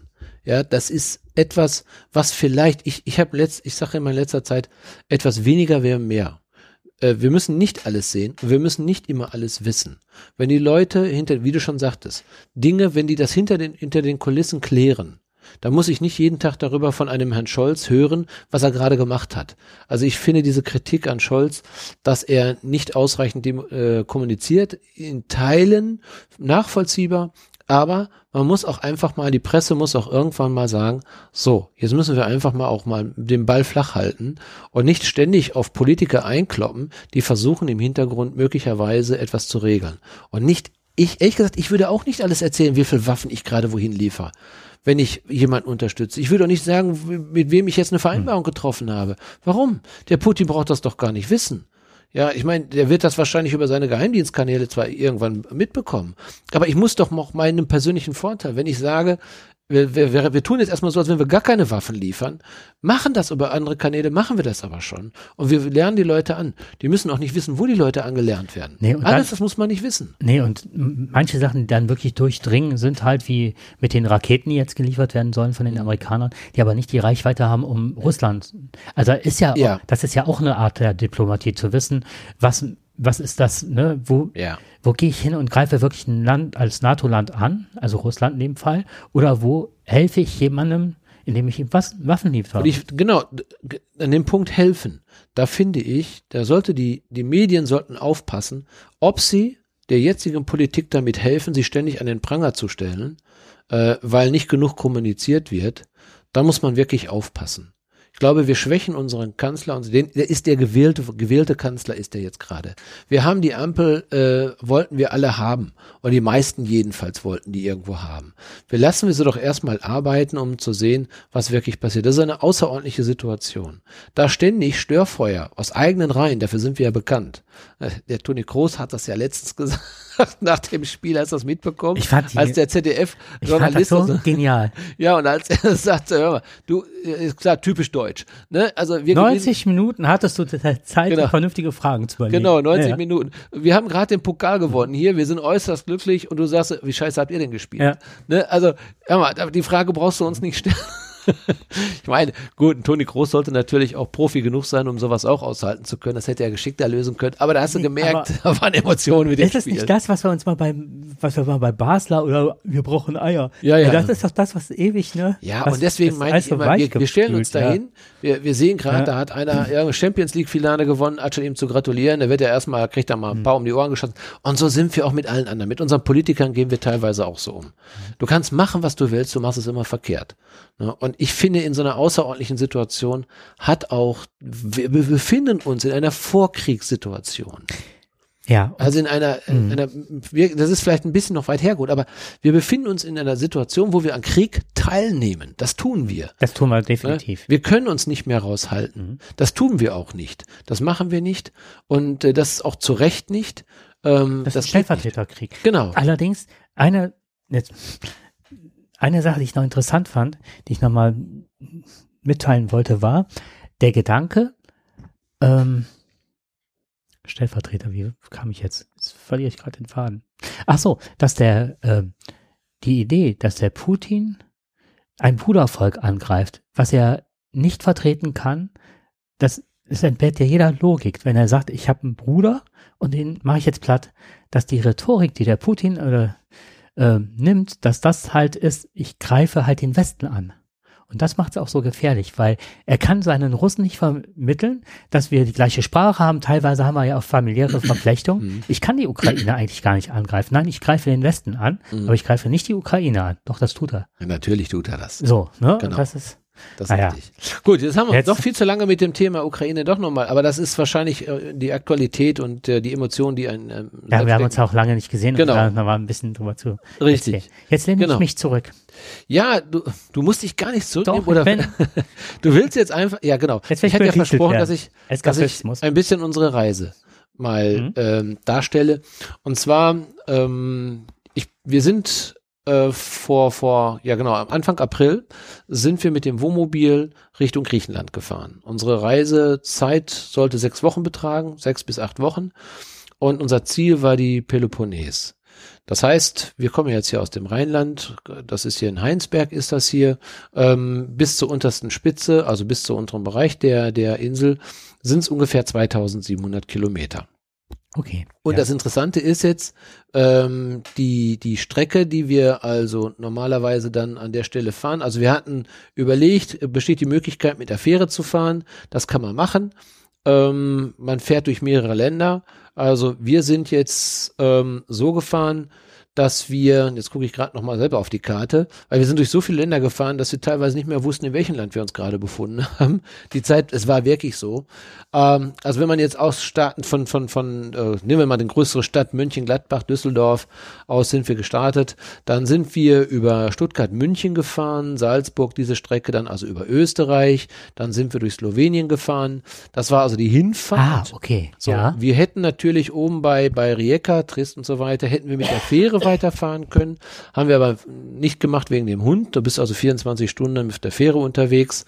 Und ähm, es gibt mittlerweile, du kannst auch, es gibt Fähren, wo du dann in deinem Wohnmobil sogar schlafen kannst, äh, wo der Hund dann oben so eine kleine Toilette hat, wo er dann raufgehen kann. Aber, auf der Fähre? Auf der Fähre. Okay. Also das ist, das ist schon ein größerer Schiff, mhm. ist das schon jetzt. Ne? Mhm. Viele haben das gemacht, wir haben einige getroffen, die haben das gemacht. Die sind also wirklich diese Fähre auch gefahren.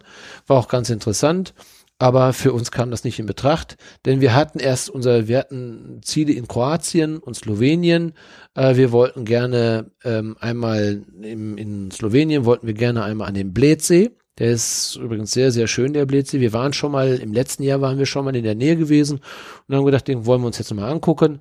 Der ist in der Hauptsaison, also Hauptsaison ist der völlig überfüllt und in der Vorsaison jetzt zum Beispiel April, Anfang April kannst du also wirklich dort gute Plätze finden und also auch dort, ähm, also ohne weiteres, ohne Vorreservierung konntest du da also stehen bleiben. Das ist auch der Vorteil, wenn man mit einem Wohnmobil fährt. Wenn man das kann, ähm, dass man das möglichst, also eigentlich immer in der Vor- und in der Nachsaison macht. Und äh, ich finde immer die schönsten Monate sind, wenn du in den Süden fährst, so ab März, April bis Mai. Wobei du merkst, also im Mai wird es schon deutlich voller. Also da kommen sehr viele dann schon. Äh, ich möchte nicht wissen, was im Juni los ist. Der Vorteil ist, die meisten Plätze äh, sind vielleicht geschlossen, äh, aber du kannst da trotzdem parken. Das haben wir an vielen Plätzen gemacht. Dann sind wir einfach mhm. hingefahren, haben gefragt, wenn wir jemanden getroffen haben, die haben gesagt, ah, stellt euch einfach dahin. Na, wir haben jetzt vielleicht nicht die, die Toilette oder sowas, aber ihr könnt halt eben entsorgen. Das könnt ihr machen. Das war für uns genug. Das reichte uns eigentlich. Und Duschen hatten wir ja auch selber. Das geht wunderbar. Das ist total klasse, ist das. Und manchmal habe ich sogar lieber im Wagen geduscht, als irgendwo in so einer heruntergekommenen Dusche. Da habe ich einiges gesehen. Das sah schon sehr speziell aus. Also, boah, wirklich, also da würdest du keinen mehr reinschicken. Da hast du Angst, dass du dann mit Affenpocken wieder rauskommst, ne? Wenn du da reingehst. naja, also wir sind dann äh, über Kroatien ähm, Bosnien-Herzegowina und eben dann auch über Albanien, ähm, also Tirana dann gefahren und dann eben nach Griechenland. Haben dann. Darf ja, ich kurz einhaken? Ja, du kannst. Also, ähm, hat man in den Ländern des äh, ehemaligen Jugoslawien noch Kriegsschäden und so weiter gesehen? Es gab in der Tat äh, Schilder, wo da steht, äh, dass du, wo drauf stand, dass du dieses äh, Gebiet nicht betreten solltest. Es wäre immer noch zu gefährlich, also vermint. Ne, das ah, ist, ja, ja, genau, die haben nicht alles Zeit. gefunden. Ja, ja. ja. Und äh, ich finde das interessant, deine Frage, weil ähm, wir sind genau vor 43 Jahren, meine Frau und ich, das war unsere erste große Auslandsreise, ähm, sind wir mit einem kleinen R5, sind wir nach Kroatien gefahren, äh, auf die Insel Krek. Mhm. Und auch die haben wir jetzt wieder besucht. Zum ersten Mal Omischal. Vielleicht kennen die meisten kennen das Omischal. Ähm, wir haben seinerzeit natürlich in einem Hotel gewohnt. Das war wunderschön. Wir haben das, also ich kann noch in Erinnerung dieses blaue, also dieses schöne klare Wasser und natürlich auch die Seeigel. Ne? Das war immer ein Problem und die Seegurken auch. Das hat mich dann meistens davon abgehalten, dann doch nicht ins Wasser zu gehen. Ähm, diesmal habe ich mich mit Schuhen ausgestattet. Das ist sehr nützlich, weil ja auch in Griechenland sind sehr viele Kiesstrände, die sehr schön sind, die, äh, wo das Wasser mhm. sehr klar ist, aber eben mit den Füßen, nackten Füßen da reinzugehen, ist etwas unbequem. Also schwimmen konnten wir im Übrigen, das war auch gut. Das Wasser war sehr, sehr warm äh, oder war warm, wenn man also eine Minute drin war, dann war es also äh, wunderbar. War so gar kein Problem. Aber was du sagst, ja, Jugoslawien. Dann sind wir da durchgefahren und gesagt, sagte zu meiner Frau, mal, das war früher Jugoslawien. Ne? Und dann, dann haben wir uns gef nochmal gefragt, was, was ist eigentlich in der Zeit alles passiert? Und klar, man recherchiert da nochmal so ein bisschen und guckt nochmal, wie die Zeit eigentlich war, zu vergleichen, wie wir früher da war, was wir gewusst haben noch. Und das was im Laufe der Zeit passiert ist. Wir haben ja diesen Krieg ja auch mitbekommen, diesen Krieg in, in Bosnien und Serbien und so weiter, im Kosovo, das haben wir mitbekommen. Da sind wir, also für uns war der noch real da gewesen. Und natürlich auch der Geozid, letztendlich sind da 8000 Menschen, sind da teilweise in, in wenigen Tagen hingerichtet worden. Ja, auch vor allem Frauen und Kinder. Da sind die Massengräber. Es ist aber, und wir haben auch selber Freunde, die ähm, äh, dort herkamen, ähm, das waren Anna und Essad, die mittlerweile in, in North Dakota leben und die leider keine, keine Unterkunft bekommen haben. Die sind quasi ausgebombt worden und äh, die haben eine Granate reingeschmissen in den ihr Haus und dann sind die geflüchtet. Ähm, also beide studierte Leute, er arbeitet mittlerweile für die NASA, ich glaube, ich habe das schon mal berichtet. Mhm. Und wir haben diesen Kampf der Zeit miterlebt, mhm. wie deutsche Behörden die gejagt haben, obwohl beide nicht ein Arbeitslosenzent bekommen haben, beziehungsweise beziehen wollten. Nicht bekommen haben, beziehen wollten. Die haben, waren froh, dass sie hier selber arbeiten konnten. Ich weiß auch, er hat seinerzeit dafür UPS gearbeitet. Das muss man sich mal vorstellen, als ähm, hochgraduierter Akademiker. Der sich nie beklagt darüber. Und äh, dadurch war, um das mal zu sagen, waren wir dem Krieg schon etwas näher. Aber die eigentlichen Gräueltaten, die waren uns auch da nicht so klar. Ne? Und ich kenne das nur von ganz vielen Schülern, die damals Schülerinnen und Schülern, die damals gekommen sind, mhm. Flüchtlinge.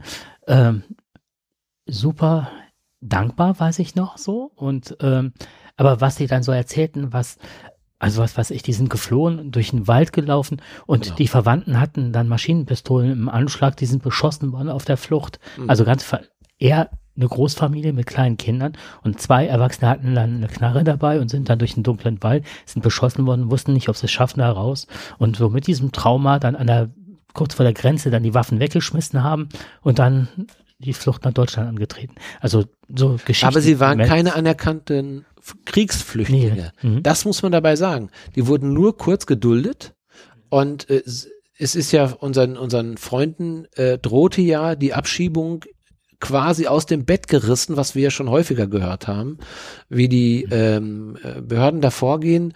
Du wirst also nachts aus dem Bett gerissen und die hatten ja ein Kind hier bekommen ähm, Irma. Und äh, die hatten natürlich eine große Verantwortung für dieses Kind und wollten nicht, dass dieses Kind einfach hier aus ihrem Umfeld rausgerissen wird. Ne? Weiß das? Äh die wollten immer wieder zurück. Die haben immer wieder gesagt, wir gehen wieder zurück. Wenn der Krieg vorbei ist, wollen wir zurück. Aber der Krieg war noch nicht vorbei. Richtig. Und sie waren, sie waren beide aus aus unterschiedlichen Kulturen kamen sie. Also sie, er war Bosnier, sie kam aus Serbien und diese mhm. Mischehe war höchst dramatisch. Und sie hätten auch nicht mehr nach Hause gekonnt erstmal, weil da gab es keinen Zusammenleben. Ne? Das war einfach sehr, sehr gefährlich. Und ähm, aber als Deutschland gesagt hat, wir haben jetzt hier ein Friedensabkommen geschlossen, also kannst du raus. Geh wieder nach Hause. Ne, so, und das, da hatten die große Angst vor gehabt. Das nur am Rande. Ja. Und beide sind halt eben jetzt Wissenschaftler in Amerika und mhm. wahrscheinlich auch glücklich und zufrieden. So, und ähm, naja, auf dieser Reise haben wir genau das immer wieder miterfahren, in verschiedenen Situationen. Ähm, in Albanien haben wir zum Beispiel dann einen ähm, netten Menschen kennengelernt, ähm, der hat in der Schweiz gelebt und äh, hat ein bisschen Vermögen aufgebaut und der hat genau in diesem Krieg, deswegen konnte er uns etwas über diesen Krieg erzählen, hat uns, äh, hat die NATO bekocht. Ähm, und der ist bis in die höchsten Kreise dort bekannt in der NATO, hat sehr viel Freunde. Das hat ihm dazu verholfen, dass er also in Albanien zum Beispiel neben all den äh, Drogenmafien dort äh, ein Stück Land kaufen konnte und äh, hat dort ein Bio-Restaurant gemacht. Golden Restaurant oder Nature Restaurant. Ähm, hat also, und das, das muss man einfach sagen, das ist eine tolle Sache, ist eine tolle Geschichte, ist das. Albanien, als wir da durchgefahren sind, äh, war schon eine, ja, für uns ein Kulturschock. Inwiefern? Ähm, das Land, ich sage, es ist ein vermülltes Paradies.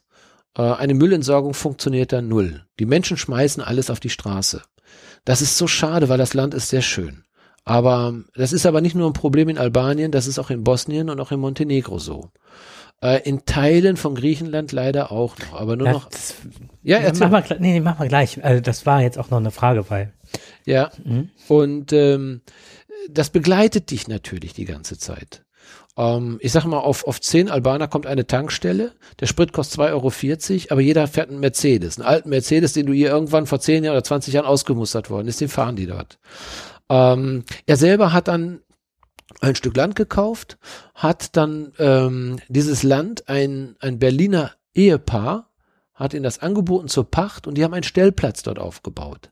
In einer wunderschönen Gegend in den Bergen, ähm, umringt also, du siehst also rundherum sind also äh, Olivenbäume, also es ist sehr mediterran im Sommer, mhm. im Winter wird es relativ kühl. Um zu seinem Restaurant zu kommen, musst du von dem Stellplatz 200 Stufen hochgehen. Und oben hat er dann eine Veranda, wo du in das Tal wieder nach unten reinschaust. Wunderschön. Und äh, wir durften auch, er hat uns gleich auch was Veganes zu essen gemacht, das war für ihn kein Problem. Und äh, wir kamen ins Gespräch. So, und er setzte sich dann hinterher auch zu uns am Tisch und wir haben uns dann eben ähm, unterhalten darüber, wie er da hingekommen ist, wie er seine Zeit im Kosovo-Krieg, wie er das erlebt hat, diese, er hat uns das erklärt, wie schwierig das war mit den Kosovo-Albanern und so weiter. Das ist eine sehr komplexe Gemeinschaft, äh, die eben aus der Jugoslawien-Zeit wo einer, wie Tito das letztendlich, die meisten kennen ihn wahrscheinlich gar nicht mehr, die jüngere Generation kennt das alles gar nicht mehr. Äh, dafür muss man schon die Gnade der frühen Geburt, heißt ja nichts anderes auch, dass wir auch mit einer Historie gekommen sind. Und äh, wir haben noch, wir haben noch Diktatoren oder wir haben Menschen äh, kannten sie noch, die zum Beispiel wie Jugoslawien versucht haben, und nicht versucht haben, sie haben es ja geschafft, quasi ein, ein, ein, ein, es zu einem Land zu gestalten. Und früher kannte ich das nur unter Jugoslawien. Ich, Aber, ja, ne? ich also hätte auch nie äh, Bevölkerungsgruppen äh, aufzählen können. Das Genau. ist ja erst mit dem Krieg entstanden, dass du Richtig. plötzlich das, oh, wieso Albaner, wieso Serben, wie Ja, genau. Kosovo. Ne? ja. Und wer hat für wen gekämpft? Dass ja auch Albaner untereinander da gekämpft haben, dass die einen sich dazu gefühlt haben, die anderen dazu gefühlt haben. Also du siehst, es ist eine Vermischung der, die, die Länder sind so nah beieinander. Ähm, und da, da kam der Spruch auch irgendwann, das ist wirklich passiert. Wir sind an einem Tag, sind wir äh, über drei Grenzen gefahren. Mhm. Äh, wahrscheinlich sogar vier. Nein, die vierte durften wir nicht rüberfahren. An einem Tag. Wir sind 300 Kilometer gefahren. Weißt du denn, welche Grenze das war, wo ihr nicht drüber konntet?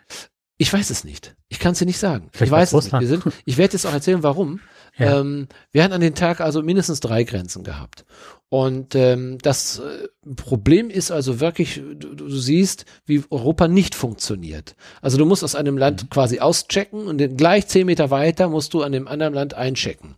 Und das erfolgt nicht so harmonisch, wenn du hier über die Grenze der Niederlande fährst oder nach Österreich. Ja, Wobei wir das auch anders noch kennen.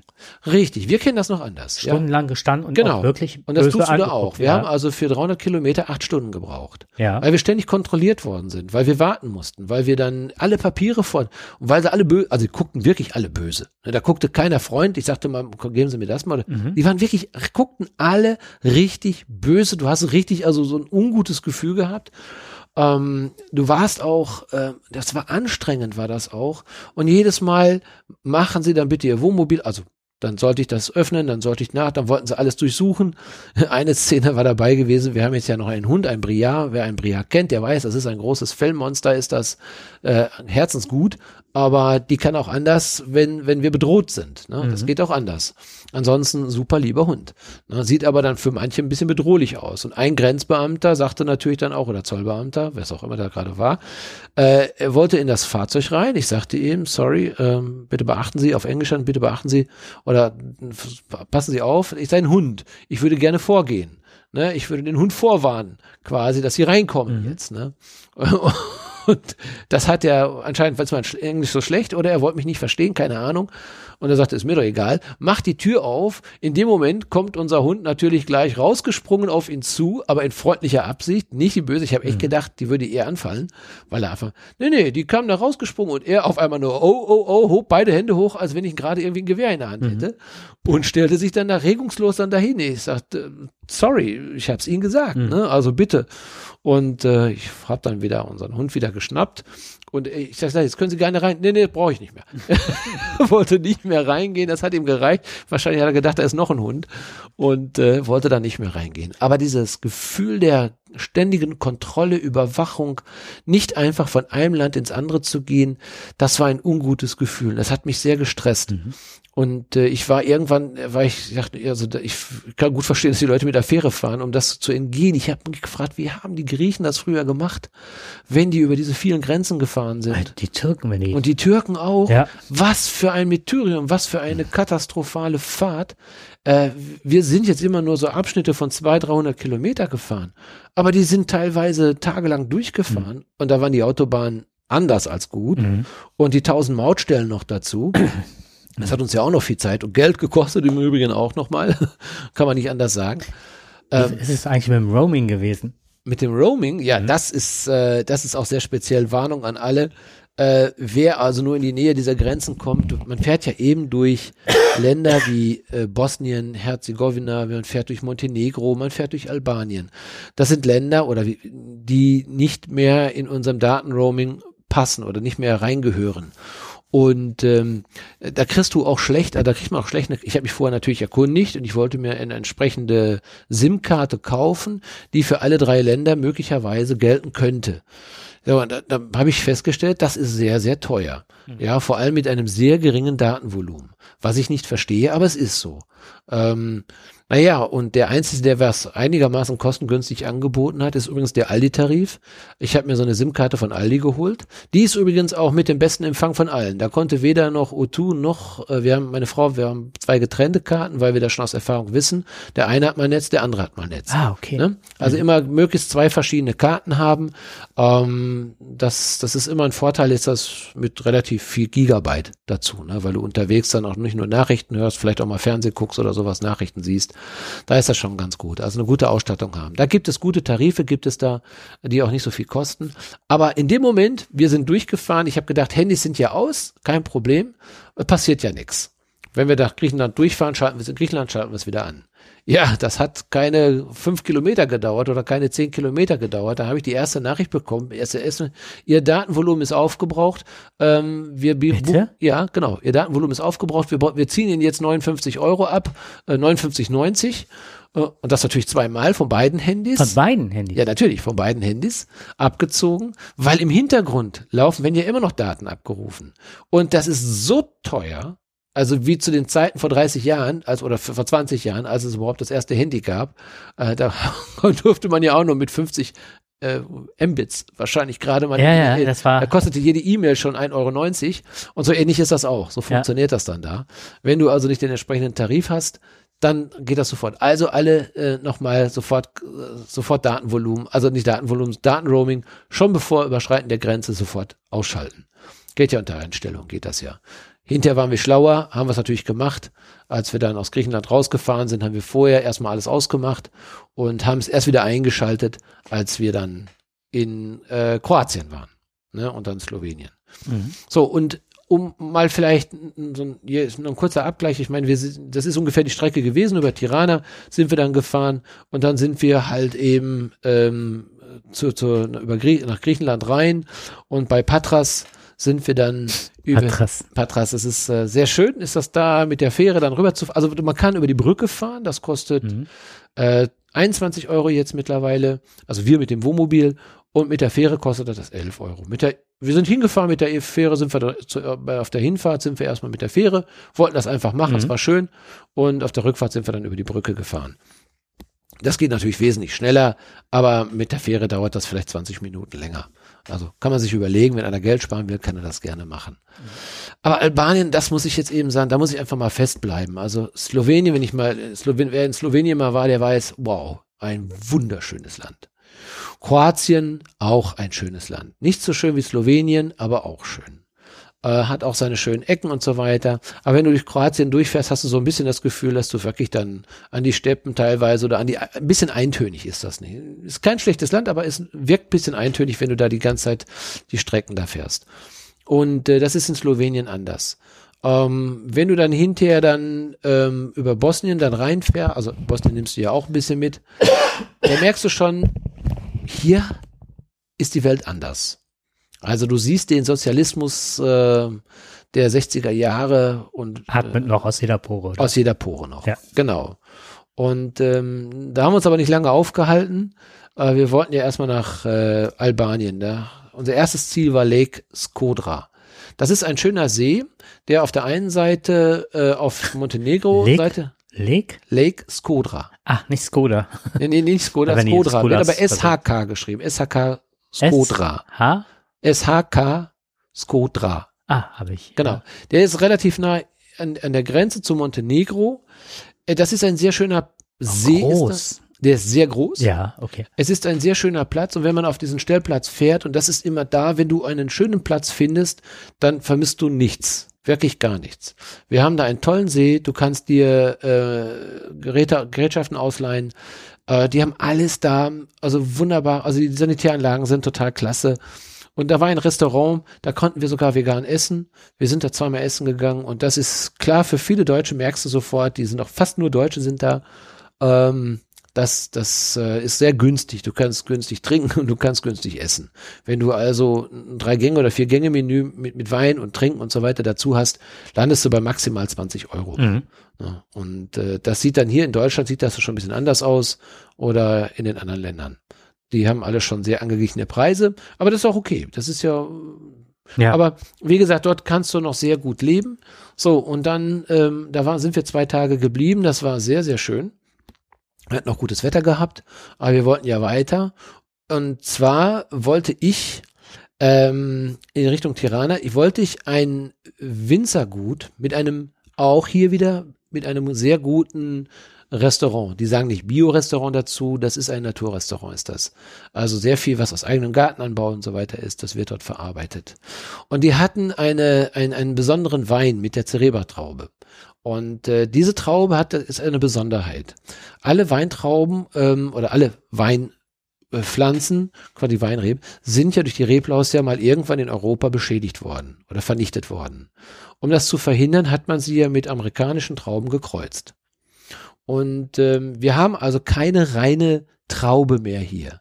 Die sind in der Regel alle durch die amerikanische Traube quasi per Ver Verbundenheit oder Kopplung oder wie auch immer, was man dazu sagt, ähm, Liierung äh, hat man die, das ist mir merkt, ich kein Botaniker bin, dass mir das richtige Wort nicht dafür einfällt, man hat sie gekreuzt. So, ganz einfach. Und man hat eine, da, äh, dadurch hat man sie resistent gemacht gegen die Reblaus. Die äh, Cerebrotraube, die ist noch wie vor 500 Jahren so in ihrem Ursprung. Und davon gibt es nicht mehr viele. Und ein Winzer in Albanien hat halt das zu seinem Geschäftsmodell gemacht. Mhm. Und ich da will ich hin. Äh, der Wein ist auch nicht billig. Der kostet äh, 25 Euro die Flasche. Und äh, er wow. selber behauptet, äh, der, wenn ich diesen Wein in Frankreich kaufen würde, kostet die Flasche 2000 Euro. Es gibt einen schönen Bericht auch äh, in, in einer Zeitung, darauf bin ich aufmerksam geworden. Und er hat gesagt, da muss ich hin. So, und die Hinfahrt war sehr sportlich. Du fährst also jetzt, wir sind erstmal durch Skodra durchgefahren und das ist, das ist nichts für schwache Nerven. Warum? Das muss man sagen. Ja, also abgesehen von dem Verkehr am Wochenende, ähm, das ist wirklich so, als wenn du auf einem Bazar wärst. Ähm, du kannst das nicht mit unseren Lebensverhältnissen hier vergleichen. Es ist nicht so ganz gesittet und geordnet, wie man sich das gerne hätte, wie man das hier gerne hätte oder hier hat. Ähm, aber das ist nicht schlimm, das ist, ist auch nicht anstrengend. Im Gegenteil. Ähm, die fahren zwar alle kreuz und quer, aber das ist nicht das Problem. Aber du siehst dann erstmal ganz viel Müll dort.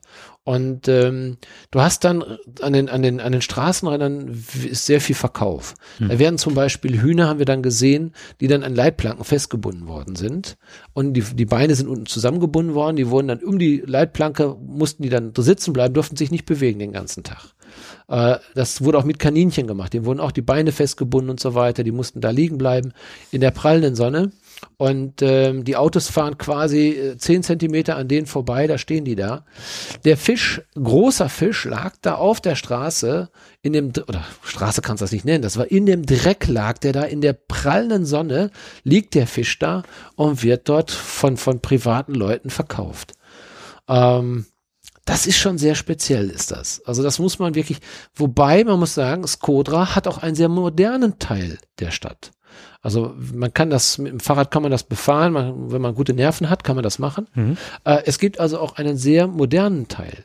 Wir sind jetzt aber durch den äh, nicht modernen Teil durchgefahren und äh, du siehst die Häuser teilweise schon sehr verfallen, äh, da ist nichts modernisiert.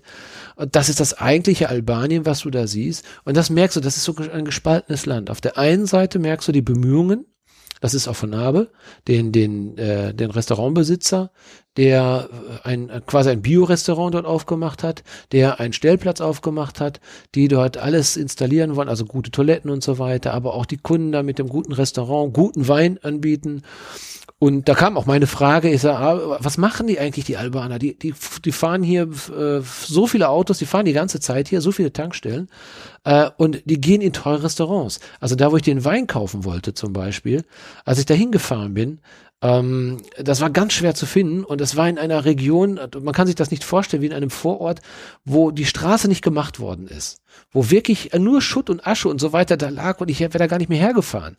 Bis uns einer gesagt hat, kommt hier, kommt her, ihr könnt hier parken. Und dann gehe ich dann durch dieses Tor und dann sehe ich auf einmal hinter diesem großen Tor, sehe ich, und ganz viele Mauern waren das, das war alles, sehe ich auf einmal eine riesige Landschaft voller Weinreben. Ne? Und da ist das Restaurant. Und die, die Leute kommen dorthin und das Essen ist da nicht billig gewesen. Das war teures Essen. Ähm, ich hätte gern Platz gehabt da, aber es war alles ausgebucht. Dann habe ich den Aber gefragt, ich sage, Mensch, wie, wie machen die Albaner das? Sie fahren ständig Auto, zahlen 2,40 Euro Sprit, jeder hat ein, zwei Autos und gleichzeitig gehen die in den teuersten Restaurants rein. Ja, sagt er, das ist das Leben der Albaner. Das ist so. Für Essen geben die wirklich viel Geld aus. Alles andere, also Autos und Essen, alles andere ist unwichtig. Ne? Das ist nicht oder nicht so wichtig. Das ist unsere Lebenskultur. Dadurch vergessen die manchmal, das andere aufzubauen. Ne? Und äh, aber die, sind, die Bemühungen sind da in Albanien. Das sieht man. Das wird aber wahrscheinlich noch 10 oder 20 mhm. Jahre dauern, bis wir von einem vielleicht moderaten Land reden können. Ähm, wenn wird es der Tourismus regeln. Ne? Bei den Reben, ich habe kurz nachgeguckt, nennt man das Pfropfen. Ah ja, genau, Pfropfen. Genau, richtig, das stimmt. Ja, ja, genau. genau. So ist das. Ja. Ich habe äh, von einer Kollegin, äh, also als ich eine Fortbildung gemacht habe, war eine Kollegin aus dieser Fortbildung, die war äh, in Slowenien, die sagte, Slowenien wäre ein Traum, genau was du gesagt hast, und meinte, es wäre mit unseren äh, Ansprüchen deckungsgleich und würde teilweise von den Straßen und so weiter äh, unseren Straßen überlegen sein. Absolut. Das okay, das ist auch dein Eindruck. Das ist so. Ja, ja, ja, mhm. genau. Also Slowenien ist einer der schönsten Länder hier ja. Europas. Ähm, also wirklich, also du gehst, du kommst dann zurück aus aus Albanien, also oder aus, ja genau, du, du fährst auf dem Rückweg, waren wir auch wieder in Albanien, aber auch äh, in, in, in Ser durch Serbien sind wir auf der Rückfahrt, sind wir über Serbien gefahren. Ähm, und dann kommst du auf einmal nach Slowenien rein. Ja, erstmal die Autobahn tipptopp, die Straßen tipptopp, Stellplätze extrem gut. Sehr gut geordnet, sehr gut sortiert, sehr schöne Natur. Wunderbar, alles. Und, und dann gehst du zum ersten Mal wieder einkaufen, ähm, wo du auch denkst, dass du wieder ein paar Sachen bekommst. Dann gehst du in den Mercator rein, äh, in ein, ein, das ist bei denen so der übliche Laden da. Ähm, das ist alles. Du findest vegane Sachen, du findest alles von Alnatura. Äh, nicht um jetzt Werbung zu machen, aber viele Bio-Sachen findest du da. Mhm. Und das ist alles in Reihe und Glied, alles sehr sortiert, alles ordentlich gemacht. Also das, das ist eine völlig andere Welt. Es ist schon fast überbordend, ist das überbordend genau und exakt gemacht ähm, das ist ein echtes Erlebnis auf einmal. Du hast äh, so, das ist, das ist Wahnsinn. Ne? Das ist der echte Wahnsinn, wenn du diesen, diesen Buch. In Albanien hast du nicht mal ein, ein Discounter oder sowas. Ne? Nicht, dass ich, dass ich will, dass da Discounter sind, aber da sind diese kleinen Läden, die ihre Sachen einfach auf den, ja, auf dem Boden da teilweise. Du, du findest keine richtigen Einkaufsläden. Die findest du da. Also ich habe ich jedenfalls nicht gesehen. Doch einen habe ich gesehen. In der Tat, das muss ich sagen, da war wieder die andere Welt aus Albanien. Ähm, wir haben dann unterwegs einen Bioladen gesehen und äh, da haben wir natürlich sofort angehalten, sind reingegangen. Perfekt, sag ich dir. Perfekt. Da war wirklich alles und er war sogar noch besser aufgebaut als mancher Bioladen in Deutschland. Und du hast alles dort gekriegt.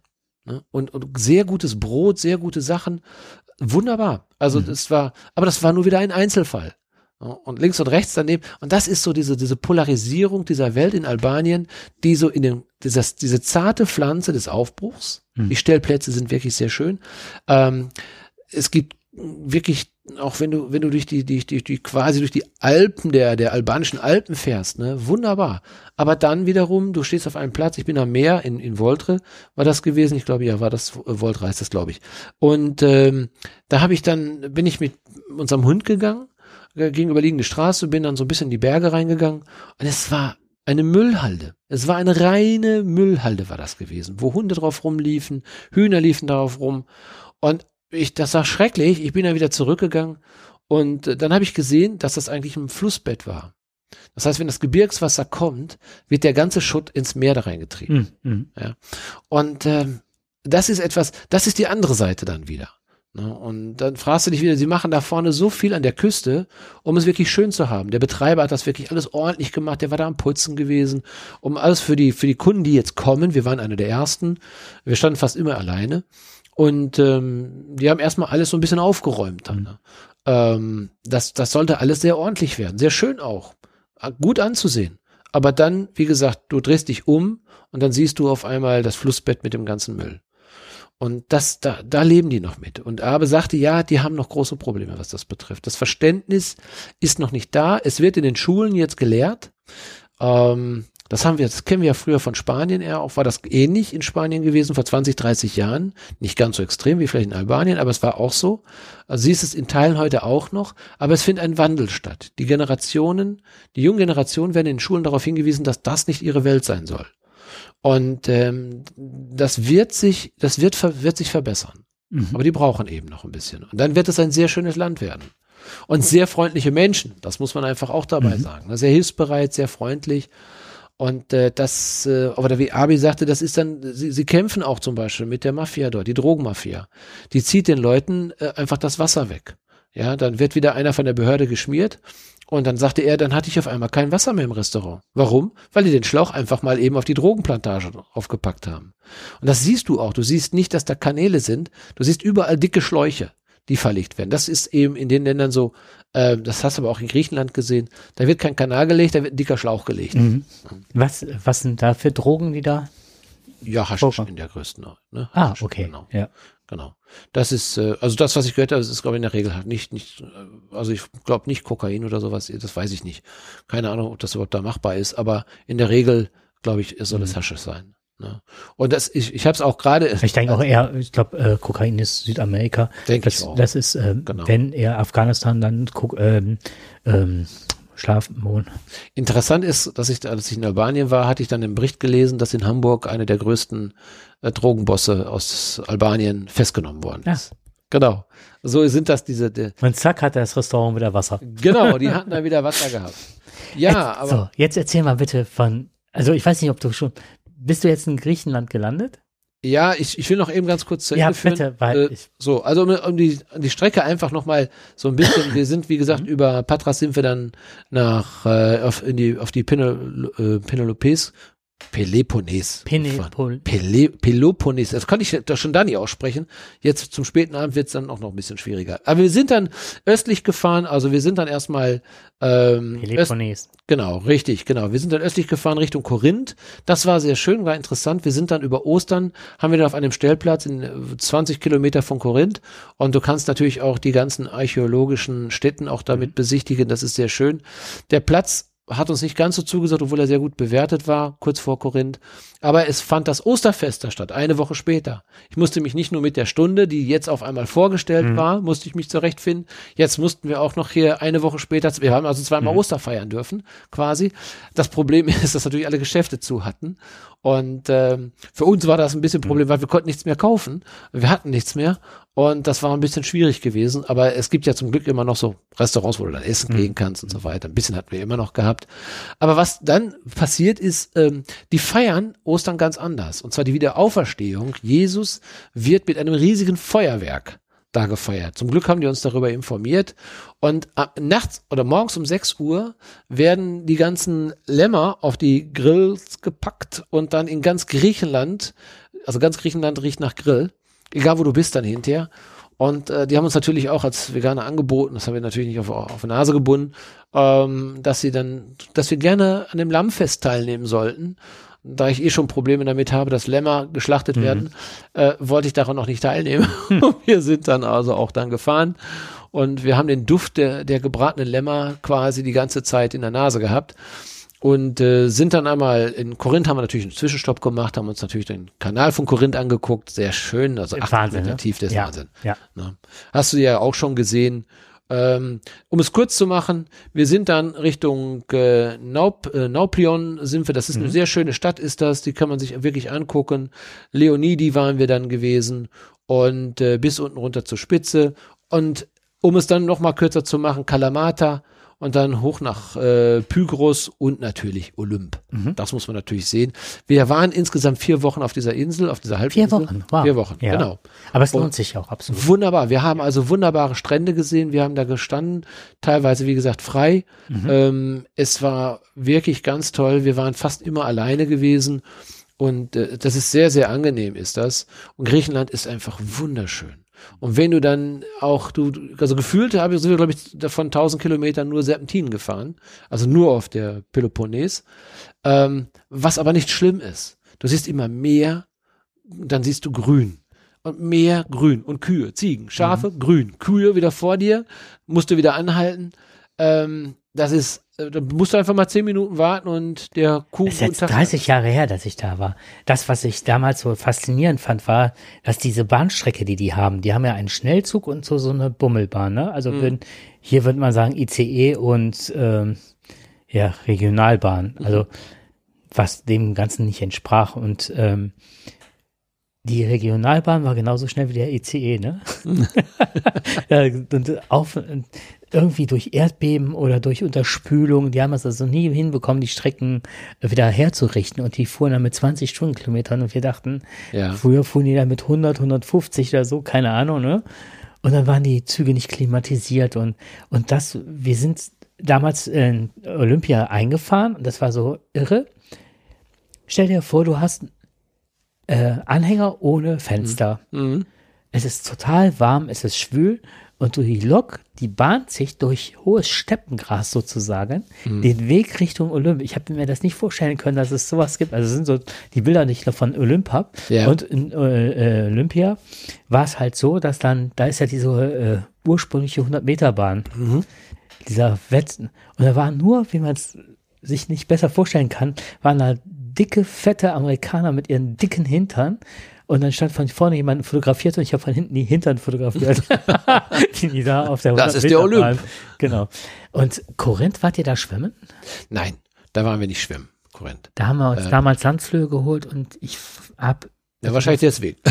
Du schwimmst ein Stückchen raus ja. und dann sind äh, von Korinth sind dann äh, gehen dann kommen aus dem Meer kommen dann so richtig dicke Abwasserrohre, mhm. wo dann die ganzen Fäkalien ins Meer ge und du schwimmst dann da ja. und denkst dann so, ah, da ist eine Wurst, mhm. da ist ein genau. Kondom. Da gehst du dann eben, genau. Das ist aber zum Glück heute alles anders. Da haben die, glaube ich, die Griechen mittlerweile. Ah, okay, ich, das ist äh, nämlich meine Frage gewesen. Nein, nein. Also da sind die Griechen schon sehr genau und passen auch auf, dass das, äh, das, das Land sieht sauber, ordentlich aus. Das ist ein schönes Land, ist das. Ähm, in Teilen haben die, ja, aber nicht so schlimm wie Albanien, haben die auch so ein leicht kleines Müllproblem.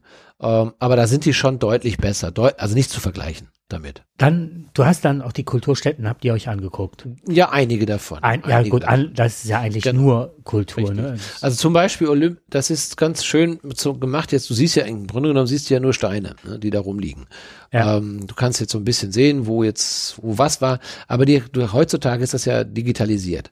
Du kannst also eine, ah, ja, ja eine App auf, ja, da ist mhm. also ein QR-Code und dann kannst du deine App runterladen Wahnsinn. und dann siehst du quasi auf deinem Handy, wie dieses in real ausgesehen hat, wie zum Beispiel die Zeus-Figur. Du stehst dann quasi, du siehst dein Handy und dann guckst du nach oben mit deinem Handy und siehst du, oh, das war aber hoch. Da war ja irgendwie 20 Meter hoch, war die Zeus-Figur. Ne? Okay. Und hier wurde das gemacht und da kannst auch in den Palast reingehen, wie dieser Palast, also real, oder äh, nein, digital, nicht real, sondern digital. Ja, Augmented Reality ähm, halt. Ja. Genau.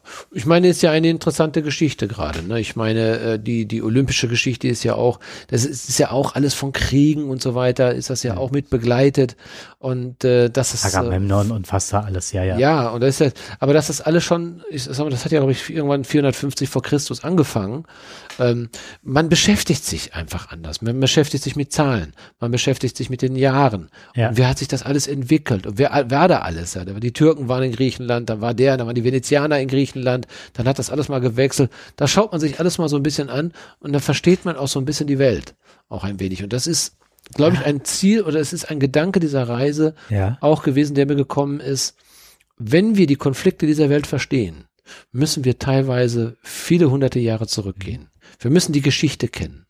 Ja, das ist, aber das ist so irre, ist das, dass die, dass aus der Historie heraus, aus vielen hundert Jahren, im Grunde die Konflikte heute noch irgendwo mit drin sind. Ja, das hat das alles mit beeinflusst. Das sehen wir gerade mit Putin ja, ne? Die Zarenwelt und so weiter. Das ist ja seine Welt. Das hat er ja alles an auch, das ist ja eine mhm. Zeit, die für auch schon vor 100 oder 150 Jahren, und da, da gehört auch Jugoslawien dazu. Da mhm. gehört natürlich also auch, da gehören die Ostblockländer dazu. Da schließt sich auch gerade für mich ein Kreis. Also auch unsere, das passiert ja oft in unserem Podcast, dass wir, ohne es zu wissen, dass sich ja verschiedene Themen aufmachen, die uns beschäftigen und die dann zu einem runden Bild werden. Ne? Und ich finde das gerade sehr spannend. Also ich bin gerade ein Stück weit äh, neidisch darum, wir sind da hingefahren und irgendwann, wenn du vier, sechs Wochen auf der Peloponnes bist mhm. und du siehst nur Quader, die aufgeschichtet sind und noch sehr wenig dokumentiert und du liest dir halt nicht alles durch, dann ist es Englisch, dann ist es schwer genau. zu verstehen oder Griechisch oder ne? Genau. Was weiß ich. Aber du hast nie einen Gesamteindruck, wie es hat mal ausgesehen. Dann, dann hast du irgendwie mal eine Skizze und aber da sich was drunter vorstellen, also dieses mit diesem Augmented Reality da durchzulaufen, wie das aufgebaut ausgesehen genau. hat, ne? Das ist so eine Sache, das finde ich wirklich sehr spannend. Ja, vor allem, weil du wirklich davor stehst, ne? Richtig. Du stehst jetzt wirklich davor und siehst genau, diese Säule ist genau da an der Stelle. Du siehst hier auch, was, mhm. was es zu bedeuten hat. Du, du, die, die Meterentfernung ist da. Du kriegst die Geschichte dazu. Jetzt, jetzt auf Englisch ist aber einigermaßen gut erklärt, so dass man, ich verstehe jetzt auch nicht so gut alle Fachausdrücke, aber man kann sich das ganz gut dann zusammen. Aber was du gerade sagtest mit den Kriegen, die, ne, dass man Jahrhunderte zurückgehen muss und so weiter, Ja. um das zu verstehen. Was mich immer wütend macht, ist, abgesehen von dem ganzen menschlichen Leid, das im Zweiten Weltkrieg geherrscht hat und durch uns Deutsche ausgelöst worden ist, was ich auch dem Hitler immer ankreide und diesem ganzen Nazi-Schergen ist immer wieder, ich hätte gerne Berlin, Hamburg, all diese großen Städte, Köln. Was hatten die für tolle Häuser? Was hatten die für eine Kultur? Was, ne? Was ist alles durch einen Mann, also mit seinen ganzen Ja. Volksleuten, zerstört worden? Genau. Was zerstört Putin gerade an Kulturgütern, ne? Ja, In der Ukraine. meine- Und- Da, wir waren ja auch, wir haben ja auch schon Städte wie Kiew zerstört, ne? Wir haben ja, wir haben ja viele Kulturgüter zerstört. Ja, und dann ne? denke ich auch, wie schön wäre es, nach Griechenland zu Ja. sehen und nochmal durch so Paläste zu wandeln, wenn da nicht Genau. Krieg ne, Richtig. geherrscht hätte oder Naja, wir sind ja gerade dabei, gerade die letzten Kriege haben ja wieder sehr viel kaputt gemacht. Ne? Also viele Kulturstädte. Wir wissen ja heute, oder viele Diktatoren sagen ja, wenn ich die Kultur eines Landes zerstöre, zerstöre ich natürlich auch das Land mit. ja oder die Identität des Volkes. Die Identität des Mhm. Volkes. Ne? Ja, also, wie gesagt, das ist, ähm, äh, um es, um es nochmal vielleicht ein bisschen kurz zu machen jetzt, ähm, was ich, also die, diese Fahrt ist wirklich sehr schön, die Eindrücke sind sehr schön. Und man sollte Albanien wirklich mal bereisen. Ähm, auch Bosnien soll sehr schön sein. Konnten wir nur mit unserem Hund nicht machen, weil es da gewisse Auflagen gab. Und äh, also das sollte man auf alle Fälle mal bereisen. Ich glaube, auch diese Länder sind immer höher im Kurs. Aber man muss sich vorbereiten. Ich finde, man muss wirklich wissen, auf was man sich einlässt. Nicht in Griechenland, sondern eben solche Länder wie Albanien. Da muss man Generell wirklich das, ja. ne, oder Bosnien auch oder Montenegro oder Nordmazedonien auch genauso. Ja, das sind alles Länder, die die sind, die haben sehr schöne Orte. Nur ähm, die, da, da muss man sich drauf einlassen. Und das Schönste ist natürlich, wenn du mit einem Wohnmobil oder mit einem Camper unterwegs bist, weil du dann ganz andere Orte siehst, als die der Tourismus anbietet. Das ist vielleicht das Schönste überhaupt äh, an dieser freien Fahrt, die du hast, um äh, Bereiche zu sehen, die du so normalerweise nicht siehst. Und äh, das, das habe ich sehr, sehr schön empfunden. Ja, wie gesagt, wir sind dann auch nach Kalamata. Wir haben dann äh, Olivenöl, wollten wir dort haben, aber dann hatte ganz Kalamata zugehabt. Warum? Die haben den Feiertag, den wir am Sonntag hatten. Und die Diskussion, die wir hier in Deutschland mittlerweile auch haben, sollen wir den Tag am nächsten Tag danach feiern dürfen, also frei haben. Das machen die Griechen schon lange. Die machen das einfach, wenn am Sonntag ein Feiertag ist, dann wird eben auch am Montag dann der Tag Gefeiert. nachgeholt, ne? Genau. Dann wird der nachgeholt und äh, so waren wir auch da wieder auf der Suche nach Oliven, sind wir dann kläglich gescheitert. Ne? Aber ich bin froh, also was heißt froh? Ich bin total dankbar und glücklich darüber, dass mir eine Flasche Olivenöl mitgebracht hast. Finde ich Ja, genau. Und das ein hat dann, sehr freundlicher und freundschaftlicher Akt. ja, und das haben wir wirklich von einem Olivenfeld dann, ne? Von einem, der also ein privates Olivenfeld hat und äh, die lassen das pressen und das ist denen ihre, ihre Mhm. ihr ureigenes Öl dann, was sie daraus haben. Ne? Und das hat mich auch gefreut. Und ich bin ja auch so ein Freund davon, gerne kulinarisch auch ein bisschen das eine oder andere auszuprobieren. Und äh, das, das war schon sehr schön. Ja, aber was ich vielleicht noch mal ganz kurz sagen wollte, ähm, diese Reise an sich, es geht gar nicht mehr um die Geografie alleine. Man könnte jetzt über die Orte, könnte man viel sagen. Wir haben sehr viele Menschen kennengelernt auf dieser Strecke. Mehr als eigentlich sonst. Und davon waren viele, die also über viele Monate fahren.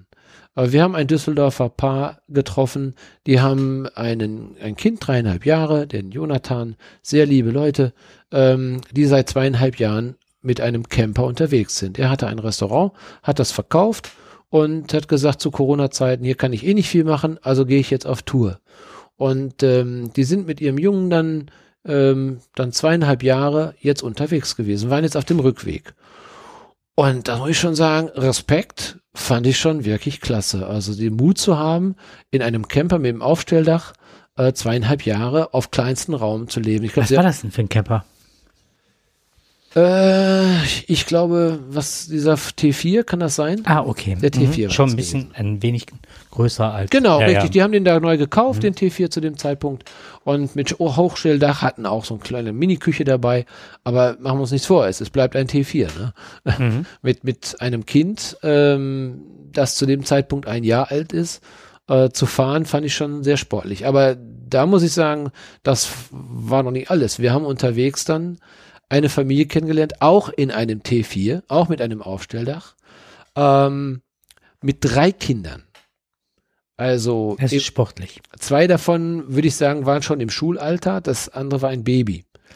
Ähm, das muss ich sagen, äh, die waren auch, und das haben wir auch mitbekommen, die waren, wir haben ja mit vielen Leuten gesprochen, äh, die waren, glaube ich, schon einige Monate unterwegs.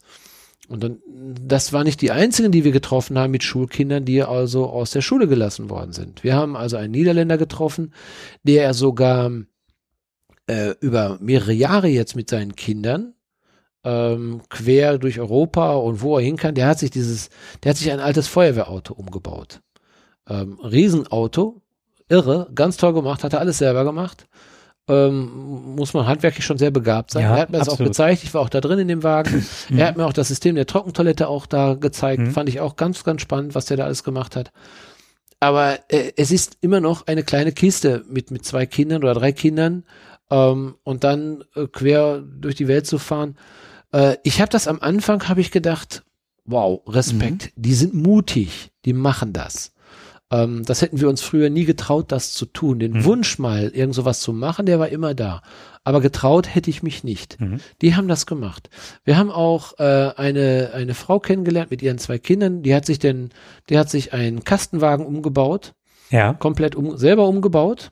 Und ähm, die, glaube ich, Heidi heißt sie, die auch ähm, die Golden Globes hier für die äh, Preise hier an der Berliner Kunstakademie vergibt mit. Also die ist da auch mitverantwortlich und die hat jetzt gesagt, ich habe jetzt einfach meine Auszeit genommen. Ja. Die vergibt, also die ist in einem Team für Förderpreise für, äh, für Jugendfilme. Und äh, war auch sehr, sehr interessant, hat viel zu erzählen gehabt. Ich finde das immer hochspannend, wenn man solche Menschen kennenlernt. Und äh, die war mit ihren beiden Kindern unterwegs, selbst ausgebauten Kastenwagen und sechs Monate. Und ich habe die alle mal gefragt, mhm ähm, wie macht ihr das denn eigentlich mit den Kindern? Die sind jetzt mit euch ein halbes Jahr rund um die Uhr zusammen. Also ich weiß eigentlich, dass ich mal ganz froh war, auch mal ohne Eltern zu sein. Ja. Dass ich die nicht immer in meiner Nähe haben wollte bei jeder Gelegenheit. Dass ich denen nicht aus dem Weg gehen konnte. Dass ich auch ein Zimmer hatte, wo ich mich mal zurückziehen konnte. Das können die Kinder nicht. Jahrelang können die das nicht. Und wie unterrichtet ihr ja? Jetzt war es bei sechs Monaten, kann man sagen, okay, sie sagte, ich habe mir das Material geben lassen von der Schule, ich muss den Unterricht selber fortführen. Ja. Das traue ich mir zu, das kann ich. Fand ich auch sehr interessant, wusste ich gar nicht, dass das geht. Bei einem ähm, aber bei manchen Fahr Fahrzeugen, also Kastenwagen finde ich in Ordnung noch, aber bei so einem T4-Wagen dachte ich irgendwo, das ist nicht mehr, ich, ich sag mal so, artgerechte Haltung von Kindern, habe ich es genannt, ganz ein bisschen ironisch. Ähm, und ich hatte es als doch dann problematisch gefunden, den Kindern, und das hat mich ein Holländer eigentlich gelehrt, das war der, der unterwegs war, auch mit seinem umgebauten Feuerwehrwagen, der dann auf einmal mir erzählen wollte, ja, ich will, die, meine Kinder sollen nicht das lernen, was in der Schule ist, sondern sie sollen das lernen, was die reale Welt ist. Und dann erzählte er mir von Pyramiden unter dem Wasser und dies und jenes und das wurde immer obskurer. Mhm. Und dann habe ich so ein bisschen die Sorge bekommen, da ich dachte, es ist eigentlich immer nur die Sichtweise der Eltern, die dort vermittelt wird. Ja. Weißt du, es gibt Lehrer, die jahrelang studieren und die Lehrbücher mögen vielleicht nicht immer alle Zustimmung finden, äh, aber sie, sehr, sie werden schon sehr stark begutachtet von vielen Menschen, dass auch nur das vermittelt wird, was wirklich mhm. also auch der Wahrheit entspricht oder möglichst auch der Geschichte entspricht. Ja. Ähm, jetzt hat jeder natürlich seine eigene Version der Geschichte, das wissen wir, aber trotzdem, es gibt immer mehrere Menschen, die dir was erklären und du kriegst eine Sichtweise von vielen. Ja, und das ist bei diesen ja, Kindern nicht. Ja, und äh, es ist ja immer, was viele vergessen, ist halt, dieser, der Lehrerberuf besteht ja aus vielen Aspekten. Und ein Aspekt ist halt, ähm, ist natürlich das faktische Vermitteln von Wissen halt. Aber darum geht es ja nicht überwiegend, sondern gleichwertig ist ja auch das Thema Erziehung. Ne, dass wir sind Erzieher, ne, im Grunde. Und darum geht es auch ein großes Stück weit, dass wir erziehen, aber auch, ne, dass verschiedenste Lehrpersonen den Erziehungsauftrag haben, aber die Gruppe, die Klasse, die Peer Group, ne, wo bewegen die sich in Sportvereinen? Das ist ja alles das, was auch ein Menschenbild prägt oder eine Persönlichkeit sich entwickeln lässt. Und dann ist es wirklich eine sehr monothematische Sache, die da passiert mit den Eltern. Ne? Genau. Ich habe gerade mal nachgeguckt, deswegen habe ich gerade nochmal, ähm, ich hatte dir zugehört, aber nochmal gleichzeitig mal äh, was gelesen und zwar äh, Heather Nova, das ist eine total, kennst du? Mhm. Tolle Sängerin. Genau. Die hat, äh, meine ich, zehn oder zwölf Jahre mit ihren Eltern auf einem Segelboot gelebt. Das war eine bereichernde Zeit, aber die sagte auch, dass ganz viele traurige, depressive oder sonstige äh, Texte aus dieser Zeit rühren. Das kann ich mir gut vorstellen. Mhm. Das ist, ich glaube, man unterschätzt das. Man unterschätzt mhm. das, dass, ähm, dass, dass ähm, die Eltern nicht das Zentrum des Universums sind. Ja, es ist sie sind, auch ein Stück Genau. Weit, ich. ich glaube, Eltern müssen daran denken, sollten daran denken, dass sie den Bogen nicht überspannen und ihren Kindern klar die Welt zeigen. Finde ich toll. Wunderbar. Äh, das kann man sicherlich in, in, in, vielleicht mal im halben Jahr oder sowas. Ja gut, im halben Jahr wirst du die Welt auch nicht neu sehen. Ja, da musst du sicherlich schon ein bisschen mehr zeigen. Aber es gibt Möglichkeiten, immer wieder in Etappen zu fahren. Genau, ne? richtig, Und genau. Ich, ich finde nicht, dass man die Kinder ohne weiteres aus der Schule so lassen soll. Ähm, ich, die machen sicherlich, vielleicht ein halbes Jahr kann man schon mal so vertreten, das geht schon, um mal wirklich auch noch ein bisschen mehr kennenzulernen, um mal was zu sehen. Auch die Eltern wollen ja auch mal ein bisschen was sehen. Oder die Erziehungsberichte. Also es ist schon eine Bereicherung. Ne? Also es ist sicherlich, um mal den Kindern ja. auch noch mal ein bisschen ein Stück näher zu kommen. Aber man muss gucken, dass man den Punkt nicht überreizt. Ja, dass man schon mhm. weiß, wenn der Absprung wieder ist, dass die Kinder wieder auch ein anderes Umfeld bekommen, als nur das der eigenen Eltern. Es kommt auch darauf an, was gezeigt wird. Wenn das ein halbes Jahr ist, wie du das gerade sagtest, und du zeigst ihnen Welt, wie leben andere Menschen, wie leben genau, andere Genau, das finde ich auch richtig, genau. Ne, wie ist das zusammen, also so eine Offenheit für andere Menschen, Empathie mhm. entwickeln. Das ja, genau. ist ja ein Riesenfundus. Den kannst du dann, ist auch vergleichbar mit Klasse, Sportverein oder sonst was, ja. ne? Sogar vielleicht auch ein Stückchen äh, öffnen da. Was aber nicht, wenn du auf dem Campingplatz die Zeit verbringst, als ja. Beispiel. Ganz abschließend möchte ich noch sagen, dass es aber auch junge Paare, die wir getroffen haben, unter anderem jetzt liebe Grüße auch an Pia und äh, Johannes, die äh, wir unterwegs getroffen haben, die uns immer wieder begleitet haben. Das war schön. weißt du? ja, weißt du, das war, das war einfach nett. Du hast die mhm. immer wieder getroffen. Auf, wir haben uns dann einfach wieder getroffen auf drei verschiedenen Plätzen. Also am Lake Skodra haben wir uns getroffen, dann haben wir uns an, bei diesem Berliner in bei dem Berliner Paar da getroffen. Und dann haben wir uns noch mal ähm, fast am Abschluss unserer Reise haben wir uns noch mal auf einen sehr schönen Platz noch mal getroffen. Und ähm, das ja wir haben uns einfach nett angefreundet. Wir haben nette schöne Gespräche geführt. Und die sind auch die die sind schon sehr sehr jung zusammengekommen haben aber fast immer eine Fernbeziehung geführt. Und ähm, denen war es jetzt einfach mal wichtig zu sagen komm lass uns mal mal was zusammen machen. Und die haben das fand ich sehr mutig und auch richtig gut, äh, um über sich selber im Klaren zu werden. Können wir auf engen Raum überhaupt zusammenleben? Schaffen wir das überhaupt? Äh, wenn wir das hier gut hinkriegen, dann, dann schaffen, ist, ja. dann kriegen wir es auch woanders hin. Ne? Dann ist es auch wieder prima. Wir müssen uns einfach mal wirklich auch mal, wir müssen mal täglich diskutieren, mal austauschen. Frei von der Arbeit, frei von allen sozialen Zwängen, sondern wirklich sagen können, heute, äh, also wir können sechs Monate mal wirklich mal einfach mal diskutieren. Ich glaube, das tut würden einigen Paaren gut tun, mhm. mhm. das mal zu machen, äh, Kultur zu sehen, andere Dinge zu sehen, mhm. aber dann aber auch miteinander klarkommen. Und die haben das gemacht und fanden das sehr spannend, haben also in der Zeit sehr, sehr viel über sich gelernt und sich ähm, auch verständigt auch. Ja, und, und äh, jeder lernte den anderen ein Stückchen mehr kennen wir konnten ihnen auch ein bisschen so die Zeit aus, aus weil sie wesentlich jünger sind als wir, konnten wir ihnen so ein bisschen erklären, so die Zeit um Jugoslawien und so weiter, wie das gewesen ist. Das war denen so nicht bewusst. Und da, da kam auch der Spruch, oder da, ich, da kam ich auch auf diesen Gedanken, wir müssen die Geschichte besser kennenlernen, um das heutige zu verstehen. Hm. Und das ist wichtig. Ähm, nicht nur immer auf das Heute zeigen, sondern auch den Generationen jetzt vermitteln, wie es wirklich, wo, wo, wo, wodurch das alles verursacht worden ist. Mhm. Ja, viele Dinge. Naja, also es war eine, Entschuldigung, aber es mhm. war eine wirklich wunderbare Reise war es gewesen. Und äh, ich weiß nicht, was, was, ich kann gar nicht sagen, es, es war das, das, das Treffen von Menschen, es war das Treffen von schönen Orten, es war aber auch diese Konfrontation mit einer anderen Gesellschaft, die man erstmal schlucken musste. Was ganz schlimm war, das muss ich sagen, das Tierleid. Mhm. Das ist etwas, was äh, nichts für schwache Nerven ist.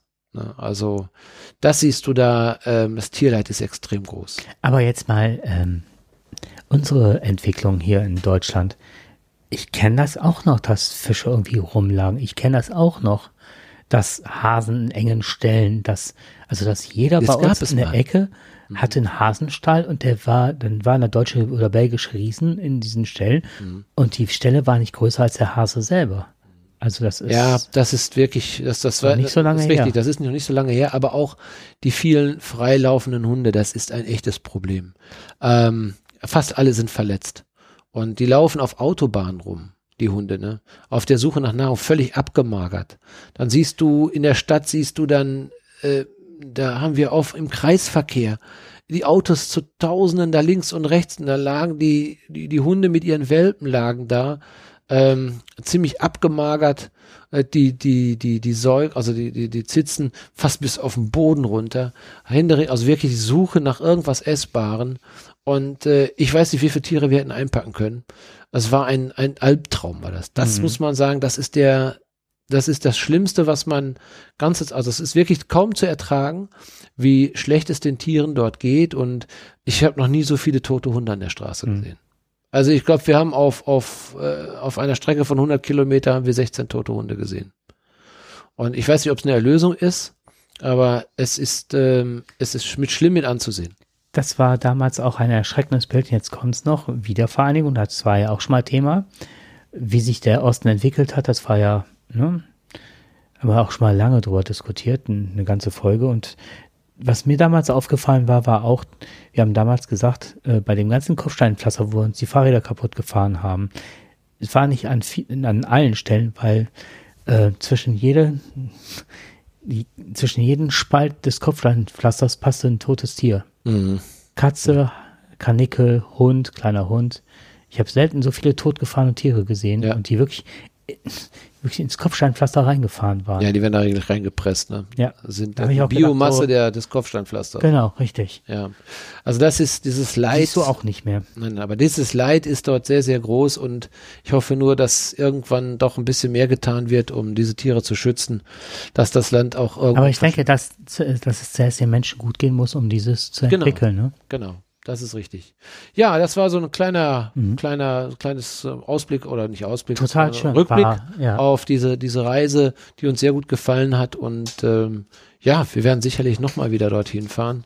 Es gibt so viele Regionen noch zu sehen in Europa. Ich bin immer wieder überrascht, was äh, wie schön Europa auch ist.